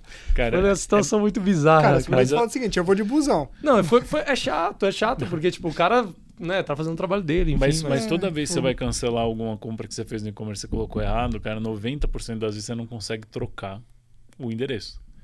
Se Sim. não conseguir, você tem que cancelar às Não, vezes. então, mas eu- eles não cancelaram, entendeu? Porque assim, a ideia é que eu falei pra eles, cancelam, então, tipo, não precisa. Beleza, não pode trocar, isso que me falaram. Não, não, mas o, cance- o cancelamento às vezes eles não podem fazer durante o percurso, porque você pode receber o produto. Aí eles acabam ficando em duplicidade. Porque eles cancelaram, te estornaram o valor que você pagou Sim, e ainda sim. assim você pode receber o produto. Porque Recebe o o cara. produto e o é, dinheiro. Porque ele não consegue te dar, dar informação pro cara que está em trânsito, do- levando o teu produto, que você não vai aceitar mais. Então ele pega e fica refém. Ele fala, não, quando você cancelar, eu, quando você recusar o produto, eu cancelo aqui. Então Porque aquele jogo. é. É, entendi. Mas é, é complicado isso, né, no processo, né? Mas é, é- Não, assim, Uma situação engraçada. não, para um cliente que está recebendo o produto, assim, pensando friamente é péssimo. Porque o cara vai falar, putz, beleza, eu tenho que esperar para cancelar, meu. Porra, eu queria só cancelar, não me traz essa porcaria para cá. E fica nessa situação que você ficou. Que às vezes é tosca pra caramba do, do cara ter que receber um fogão no trabalho. Teve gente lá que recebeu TV também, lembra? Lembra? Esse amigo recebeu a TV. Não, teve gente que recebeu TV lá, Mas- foi mais de uma pessoa. Cara, assim, que outra situação, assim, você for falar, poxa, que nem, que nem essa, assim, curiosa que você pegou, que você fala assim, puxa, isso daqui foi complicado, a gente deu risada depois, ou desde, deu risada desde o início, que foi Cara, cômica, assim. cara tem, tem muita situação de, assim, de e-commerce que é, que é tragicômica, cara. Tragicômica. É, Pronto, é, vamos anotar, não, esse, não, por- vou anotar esse termo Não, aqui. é porque assim, cara, tem, tem situação que é trágica mesmo, porque você nota que a pessoa realmente tá tá sendo afetada realmente naquilo ali, você fica até com dó. Cara. Você, você tem compaixão. Mundo mas- Verde perguntaram se. Ah, vocês vendem grama aí? Não, é- Mas faz sentido. é, não, eu- sim, ah, tá. mas, mas nesse caso, por exemplo, aí é uma entenda na pa- palavra no sentido mais simples, ignorância do cara que tá tentando comprar Mundo o produto, é. Mas cara, no Ia ser pior se ele falasse, vende. Qual é que é o nome? É... Seda aí? Aí ia ser mais complicado. Mas, mas não, o que, o que eu falo do trágico é literalmente trágico. Tipo assim, o cara comprou um produto pra, puta, pra dar de presente e aí você nota que o cara realmente tá com problema pra receber o produto. Ele fala, cara, eu só quero meu produto pra entregar de presente pra minha mulher. Ela tá fazendo ca- casamento dela, não sei o que lá, aniversário de casamento nosso. Comprei pra dar pra ela. Você fica meio. Você fica meio assim, né? Você fala, Ah, "Puta, mas que assim. bosta." Na Leroy, comprei na- pra dar pra ela 15 sacos de cimento. Cadê esse treco, Não. cara? Qual é? da, minha, da minha antiga experiência tinha mais, mas hoje, por exemplo, tem. Às vezes o cara, sei lá, puta, acontece muito isso. Comprar armário, comprou Não, cama. o- o- hoje, por exemplo, na- no momento do ano que a gente tem, é ar-condicionado, cara. Caraca. Ar-condicionado você vai comprar, puta, ar-condicionado do seguinte, o cara fez um calor um dia, ele liga o ventilador. Fez calor dois dias, o cara liga o ventilador de novo. Fez três dias, o cara fica puto da vida e compra um ar-condicionado. Então é um produto que o cara realmente tem uma necessidade muito grande. E agora, no início de setembro, fez um puta de um calor por uns 15 dias, né? Você lembra foi. que fez uns 40 graus. Cara, tinha cara desesperado. Aí o cara, puta, teve um cara que ele pegou e escreveu lá, como é que foi? É, que ele tinha uma sogra, mais três crianças pequenas dentro de casa e que, tipo, ele comprou dois ar-condicionado, o produto não chegava, ele, puta, tinha 10 dias que o produto tava atrasado. E aí eu falei, caralho, aí, aí dá dó um pouco. Você imagina a situação do cara, às vezes de falar, porra, meu cara, Não, o cara. tudo bem, as três as crianças. três dá dó, crianças, mas a véia- A sogra? Tá A ok, véia- Mas- deixa mas passar Imagina o que a sogra do cara falando no ouvido dele, cara. Ah, isso é. Então, assim, porra. Complicado. aí, aí você imagina Você que ela deve ter que a- A reclamado. dó, a dó não era com a sogra, era com o cara. É, Não, deixa bem claro. Mas, mas assim, você fica, você fica com dó da situação. Não, assim. sim, sim. Mas aí tem cara que às vezes você pega, você lê, você fala, mano, isso aqui é uma fanfic que o cara escreveu, você dá vontade de chorar. Pô, tem cara, por exemplo, às vezes que escreve, como é que era? É, era aniversário do meu avô e não sei o que lá, não entreguei o produto que era pra ele, tipo uma televisão, alguma coisa. Aí ele vira e fala assim: meu avô agora está totalmente sentido, porque não sei o que lá, começa a fazer mó drama em cima do avô. Cara, e assim, o cara tá tentando tirar, obviamente, vantagem de alguma coisa. Às vezes isso acontece especialmente quando é erro vil, alguma coisa do gênero. Os caras escrevem muita fanfic em cima. Nossa, comprei este armário, quebrei o meu quarto inteiro para poder comprar este armário. E aí o meu quarto está em frangalhos agora, eu irei processar a Leroy Merlin por não sei o que lá, num caso.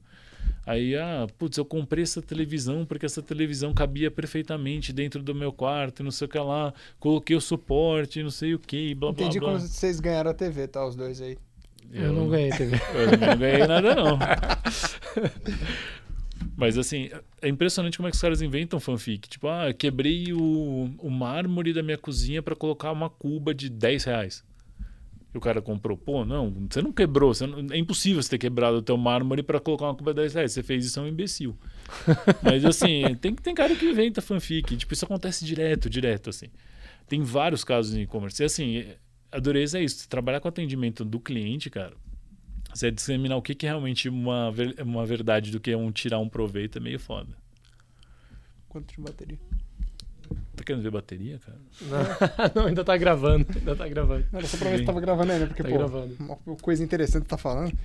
Cara, mas Não, é acho que- realmente é um negócio complicado. Tipo, se a gente pensar em fraude, fraude mesmo, tipo, esse nível de fraudador, esse nível de. Esses caras devem estar es- escrevendo conteúdo na internet pra o quê? Vender curso de vender curso. Sem dúvida. É Exatamente. justo. Não, eu, eu lembrei de um, de um caso agora que eu acho que assim. é- é- o bacana também da gente estar ali do outro lado é que a gente vê ali coisas no dia a dia que acaba, como eu disse também, né, virando cômica e, e ou até mesmo prever algumas ações que pode virar cômica para o cliente, né? Uma vez é, trabalhando ainda assim, vou citar SSU de novo, a gente foi subir um, lembro que era uma subida de produtos e por ser marketplace tem muito disso de você ter ali o deparo, não sei se tem isso também, Tem. tem esse processo com a Leroy e a gente tinha que subir de uma marca, só que a marca tinha produtos de, de sexy shop. Ah, eu lembro, você me contou esse caso, e cara. Acho que eu tava lá ainda nessa época. tava, tava e, e a gente tinha que fazer a filtragem, né? Não era o tipo Hum. de produto que queria expor, Expor. no marketplace e, e eu fui subindo os produtos, só que assim, nem todo produto a gente tinha acesso ali à imagem ali na hora. O- alguns produtos em dúvida a gente ia conferir, só que num carrossel de imagens. Imagina, imagina a Demar no meio do escritório conferindo os produtos lá. É, Parecia um negócio. Demar pa- passa o diretor nas costas dele. Nossa, Demar, que isso? não, mas tinha produto que Ademar- dava pra você conferir, pra você entender. Porque não, tem produtos que assim. o Érico atrás dele e falou assim: Ademar, você tá querendo. Que que é isso, Demar? É, Mas tinha produto que você olhando, você é, pelo sua nome, esposa sabe disso, você sabe Ademar? que- o que que era, né? Você, você Tronco, sabia que não, tronco avantajado. Você sabe o que, que é. Você não, fala, não. agora tem, tem produto que ficava subjetivo na descrição e você tinha que abrir o link pra ver as fotos. Tipo, E teve um brinquedinho produto- Hum. sexual. Aí ele fala, ah, qual que é o brinquedinho sexual? Eu olhava lá. um Curiosidade. negoção assim. Curiosidade. Eu, eu não vou lembrar agora o nome, do, é, mas era um acessório X e tinha um nome, né? É, Bracinho de criança.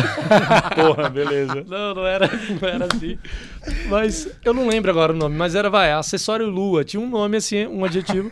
E aí, Pra cima ou pra baixo a lua? não, eu fui entrar na Você não foto. sabia se era decoração ou se era. É, eu não sabia. Eu entrei a primeira foto e assim eu vi Achei né, que era aqueles negocinhos. decoração. Eu falei, pô. Não, Achei que era Não, o não era decorativo. Não era. é- era um era acessório decoração. pessoal, era acessório pessoal. E aí, cara, eu olhei e falei assim, poxa, é um brinco. Pode subir. Pode subir. Pode Um subir. brinco. Mandei pra subir, cara. Era um adereço pros seios, cara. Que você colocava e ficava pendurado. É. E, e aí, na hora, o pessoal me deu um xingo enorme. Mas assim, cara, eu nem, eu não, não, fiz, não passei o carrossel de fotos, etc. Eu não vi. Então, assim, esse tipo de coisa às vezes acontece. Assim, Tinha mas. uma foto de modelo ainda usando. Tinha, pior que tinha foto da modelo, usando, só que era a segunda ou terceira foto. E eu não vi, Genial. cara. Mas. Você pega casos assim, tipo, subiu um negócio absurdo. O cara colocou ali. Subiu um negócio Tem. nada a ver. E assim, o, mar- o marketplace da Leroy ainda é um marketplace de nicho, né? Então, assim, corre risco, às vezes, de nem subir algo de, com, vai, de contexto sexual Mas, mas tem, mas tem, tipo, decoração lá, por exemplo. Tem, mas, mas assim, o, o habitar da casa, tudo que é do habitar da casa, a gente pode subir. Mas, por exemplo, às vezes, puta, sai um celular. Cara, celular não é do habitar da casa. E a gente toma uns esculachos às vezes por causa disso. Não, mas assim, pode. você tem acessórios, é, dado essa experiência que eu tive com essa loja, eu vi que tem alguns acessórios de decoração Nem pode que- se assemelhar a uns de moda sexual, é isso. Exatamente. Entra esse tipo de coisas, tem essa, digamos assim, uma listagem que fala assim, ó, não pode subir, por exemplo, esse vaso peniano, assim, sei lá. Segura aí. Acabou o tempo. Acabou, então não vai. Ali tá gravando ainda. Vai dar mais 30 segundos de gravação? Então, mas então aí a gente já encerra tudo ou você quer só fechar o vamos encerramento? Pausar, vamos pausar e fazer pelo menos encerramento de Beleza. mais uns 5 minutinhos aí. Ah, eu queria que ele falasse do... É, então, por isso, mano, a gente fala do vaso peniano e a gente fala do... Aqui não tá gravando mais. Aqui já parou. Parou? Eu parei, né? O filme foi decidido em dois. Foi Cartão cheio. Deu cartão cheio? Deu. Então quer gravar só com essa? Pode ser. Só que, tipo, como é que a gente vai fazer a gravação só com essa? Que nada, amanhã eu trabalho, pô. Tá achando que. Então foi o seguinte. é, Vamos fazer uma embolada. Grava o Jamil aqui, então, com essa Ah. câmera mesmo. A gente vai fazer uma embolada muito doida agora, A tá? resposta, aí a gente põe pra cá, você faz. A gente vira pra cá, assim, ó, grava o Jamil fazendo a resposta. Eu vou falar, pô, Jamil, então, muito obrigado. Do vaso tempo, peniano. É, do vaso peniano. Grava aqui, ó, bata aqui. A levantou. gente só troca as câmeras. Isso é a doideira que a gente vai fazer. Troca as câmeras, coloca essa câmera aqui, entendeu? Pra gravar. Pra não mudar o enquadramento. Beleza? E grava aqui só o finalzinho. Obrigado Então você, tempo. ah, beleza, aí você finaliza. Mas pior é que a gente vai ter que fazer esse tape com o Jamil e finalizar e depois tem que voltar pra ele. Não, Só finaliza com você só falando. finaliza aqui. Então É só pra mexer uma vez só, pelo amor de Eu Deus. não vou- Eu não vou nem sentar porque eu já fico. Estão Bota aí, bota aí o. estão o me fone ligando da. É loja só do você Rio. agora. Nós estão me ligando da loja do Rio. Maravilhoso, cara. Deve ter cliente lá. Então só Ó, você o do, conteúdo já pra vocês. do vaso peniano. Nossa, peraí. Não, mano. Vaso peniano, beleza. Pode ir. Cara, calma aí, qual, só um minuto. Qual que foi a pergunta mesmo? Você falou que. Se tem algumas situações de ter um produto assim que foge, digamos assim, do, Ah, do tem. cor da loja, vai, Tem. que não pode. Não, do core não, às vezes eu vou até falar melhor isso. Mas eu não vou responder mais, tá? Porque depois eu Tá. Então, na verdade, não somente foge do core do negócio. Assim, pô, vaso peniano, não me recordo de nenhum caso desse, assim. Mas às vezes o nome do, do produto tem um nome estranho. Então, por exemplo, um dos maiores estercos que vende no Brasil se chama Bosta em Lata.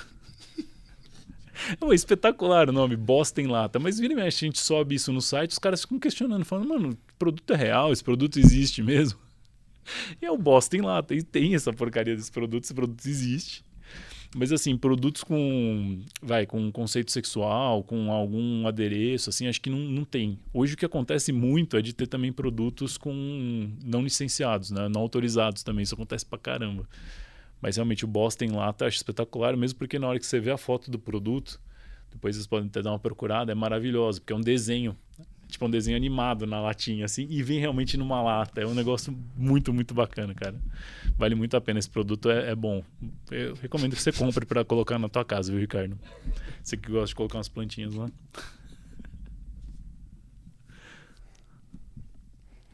Puta que pariu. Pô, Bosta em lata. Lembrei do Bosta em lata. Cara, e o pior de tudo é que esse produto existe, cara. é Bosta em zoado. lata. É zoado esse produto. Existe, eles vieram aqui gravar. Sério? Sim, O Bosta em lata. É espetacular, cara. desses caras. eles vieram aqui gravar. Cara, tá me ligando três vezes da loja. Você acha Não, que não, deu não precisa merda? soltar aí não. É só soltar a alavanquinha do lado. Deixa que eu tiro, deixa que eu tiro. sem. Alô? Obrigado, pai. Ele?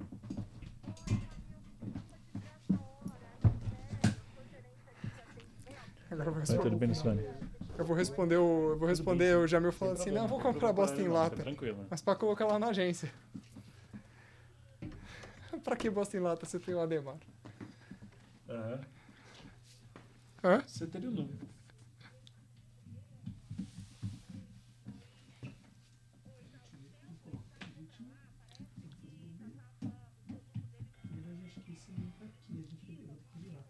Ainda bem que a gente não falou nada da, cara, do De- exame demissional do Lucas. É, não, é bom não falar. Deixa eu dar uma olhadinha aqui pra ver se eu consigo, se eu tenho algum dado aqui dentro do sistema, tá? Eu vou acessar pelo meu, pelo meu celular, espera só um minutinho. Você teria o número, o pedido numeral do, do o número numeral, número numeral não, o número do pedido numeral? E aqui a caixinha é diferente, peraí. Aham. Pode falar. Peraí, 916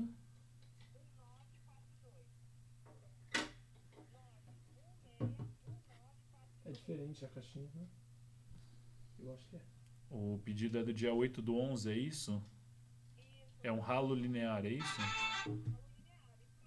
Deixa eu só ver aqui, pedi, me dá dois segundinhos. Caraca, Ademar. Então quer dizer que você é o homem das câmeras. Ah, até o final do ano eu aprendo. Ó, o nome da cliente é Carol Riso. É, não Deixa eu só ver. A data, do, imi- do- a data de entrega do produto é até dia 19. Então é até hoje, tá? Que era a data. Deixa eu até ver se tem a opção já do envio. Ó, eu. Você tem. Você tá pelo celular ou não? Você tem. Você tem. Você tá com o celular, certo? Você tem WhatsApp, correto? Ah, não. Foi o cadastro. Essa.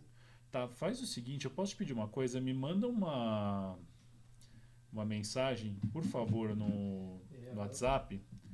E aí eu vou te passar Boa. o número do código de Vê se tá rastreio enquadrado desse em pedido, você, tá? porque daí a gente termina com os dois.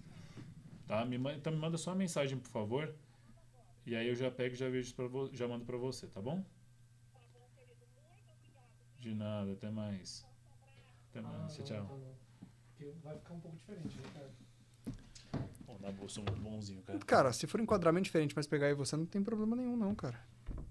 Não, vai pegar eu e você, só que vai pegar você meio de lado. Só tem que dar um menuzinho aqui. Ah! Não, tudo bem. Me vira aqui, ó. Não, a gente puxa um pouquinho mais pra trás aqui, na verdade, pra fazer a cagada. Mas cuidado pra você não cagar tudo aí. filho. Ademar, mar, mar. Vou, vou gravar, tá, Ricardo? Hã? Bora. Põe aí pra pra poder fazer a coisa final. Pode pode então. Você vai ter que fazer junto comigo, cara. Tá, mas já fica aí bonitinho. Já tô aqui, ó. Eu aqui. pouquinho. Tem alguma coisa que tá puxando aqui o fio. cara. Normal, normal. Porque isso vai estar esticando. Não, não é isso não. Tá embaixo da mesa. Olha lá. Eu quase fiquei surdo agora. Deixa assim, tá ruim pra você? Não, é que tá embaixo da mesa. Se estiver prendendo embaixo da mesa, Ah, tá. eu só, fico- só se eu ficar colado assim, que nem inicia aqui, assim, colado na mesa. Vai ficar, vai ficar um pouco mais justo, tá? Então vamos voltar lá. Já tá gravando, né? Já, já tá gravando. Lá. Só pra você poder já, já lembrar da maravilha do negócio. Não, é, é que peraí, cara, antes de gravar, Já tá Já gravando. tá mas gravando, tudo já. bem. mas já tá gravando, eu ia te mostrar a embalagem do negócio. É uma casinha. O negócio é espetacular. Cara, eu vou postar isso. Cara, você sabe que assim, eu vou postar isso hoje no, no feed, né? Certeza no story. Falar assim, ó, pra você que gosta de bastante balela, olha o que, que você merece. Bosta em E o lata. pior é que a lata é bonitinha, cara. Assim, você fala, mano, não é um esterco. Você fala, pô, é um produto, sei lá, precisa, poderia ser um brownie. Não, é uma bosta em lata. Poderia ser um brownie. Poderia ser um brownie. Se você quiser comer, Não, você vai ver depois, cara. Esse produto é bom. Chamado de bosta em lata, o negócio fatura mais de 210 mil reais. Zoou bosta em lata. É, o caralho, cara- quanta bosta em lata que eles estão vendendo, mano. Eu vou cagar numa latinha e vender, cara. Os caras querem ver você encher tanto. Cara, pode esperar. É, bom, esse foi o papo com o Jamil, tá? É, basicamente é isso. Até uma próxima. Tchau. Fácil, rápido. Basicamente, Como ficou péssimo. Ficou péssimo. Ficou mesmo. péssimo. Ficou péssimo. Não, mas não, não vai dar pra cortar, eu acho que o final. tá? Não, você fala assim, obrigado, Jamil, tal, tal, tal. Não, vamos encerrando por aqui, algo do tipo, entendeu? Nossa, Ai, meu, Ademar não voltando então, peraí. Te, te, te pistolou. Beleza, Jamil. Eu vou procurar então bosta em lata pra eu comprar e mandar pra sua casa, tá bom? Cara, basicamente era isso. De novo, basicamente. Mas fala assim, obrigado, Jamil, tal, tal, tal. deixa eu voltar, vai. Então eu vou comprar bosta em lata, eu vou mandar pra sua casa e pra casa do Jamil, do Jamil, do Ademar também, tá bom? bom, obrigado pelo seu tempo, Jamil. Cara, foi um prazer falar contigo. A gente vai ficando por aqui. Obrigado pela presença de vocês. Até a próxima. Eu gostei que o Ademar não falou nada no O final. Ademar não fala nada no começo e no final, ele fica só. Ele ficou É isso aí. travadinho. Só minha cara basta. Sabe o ataque, o ataque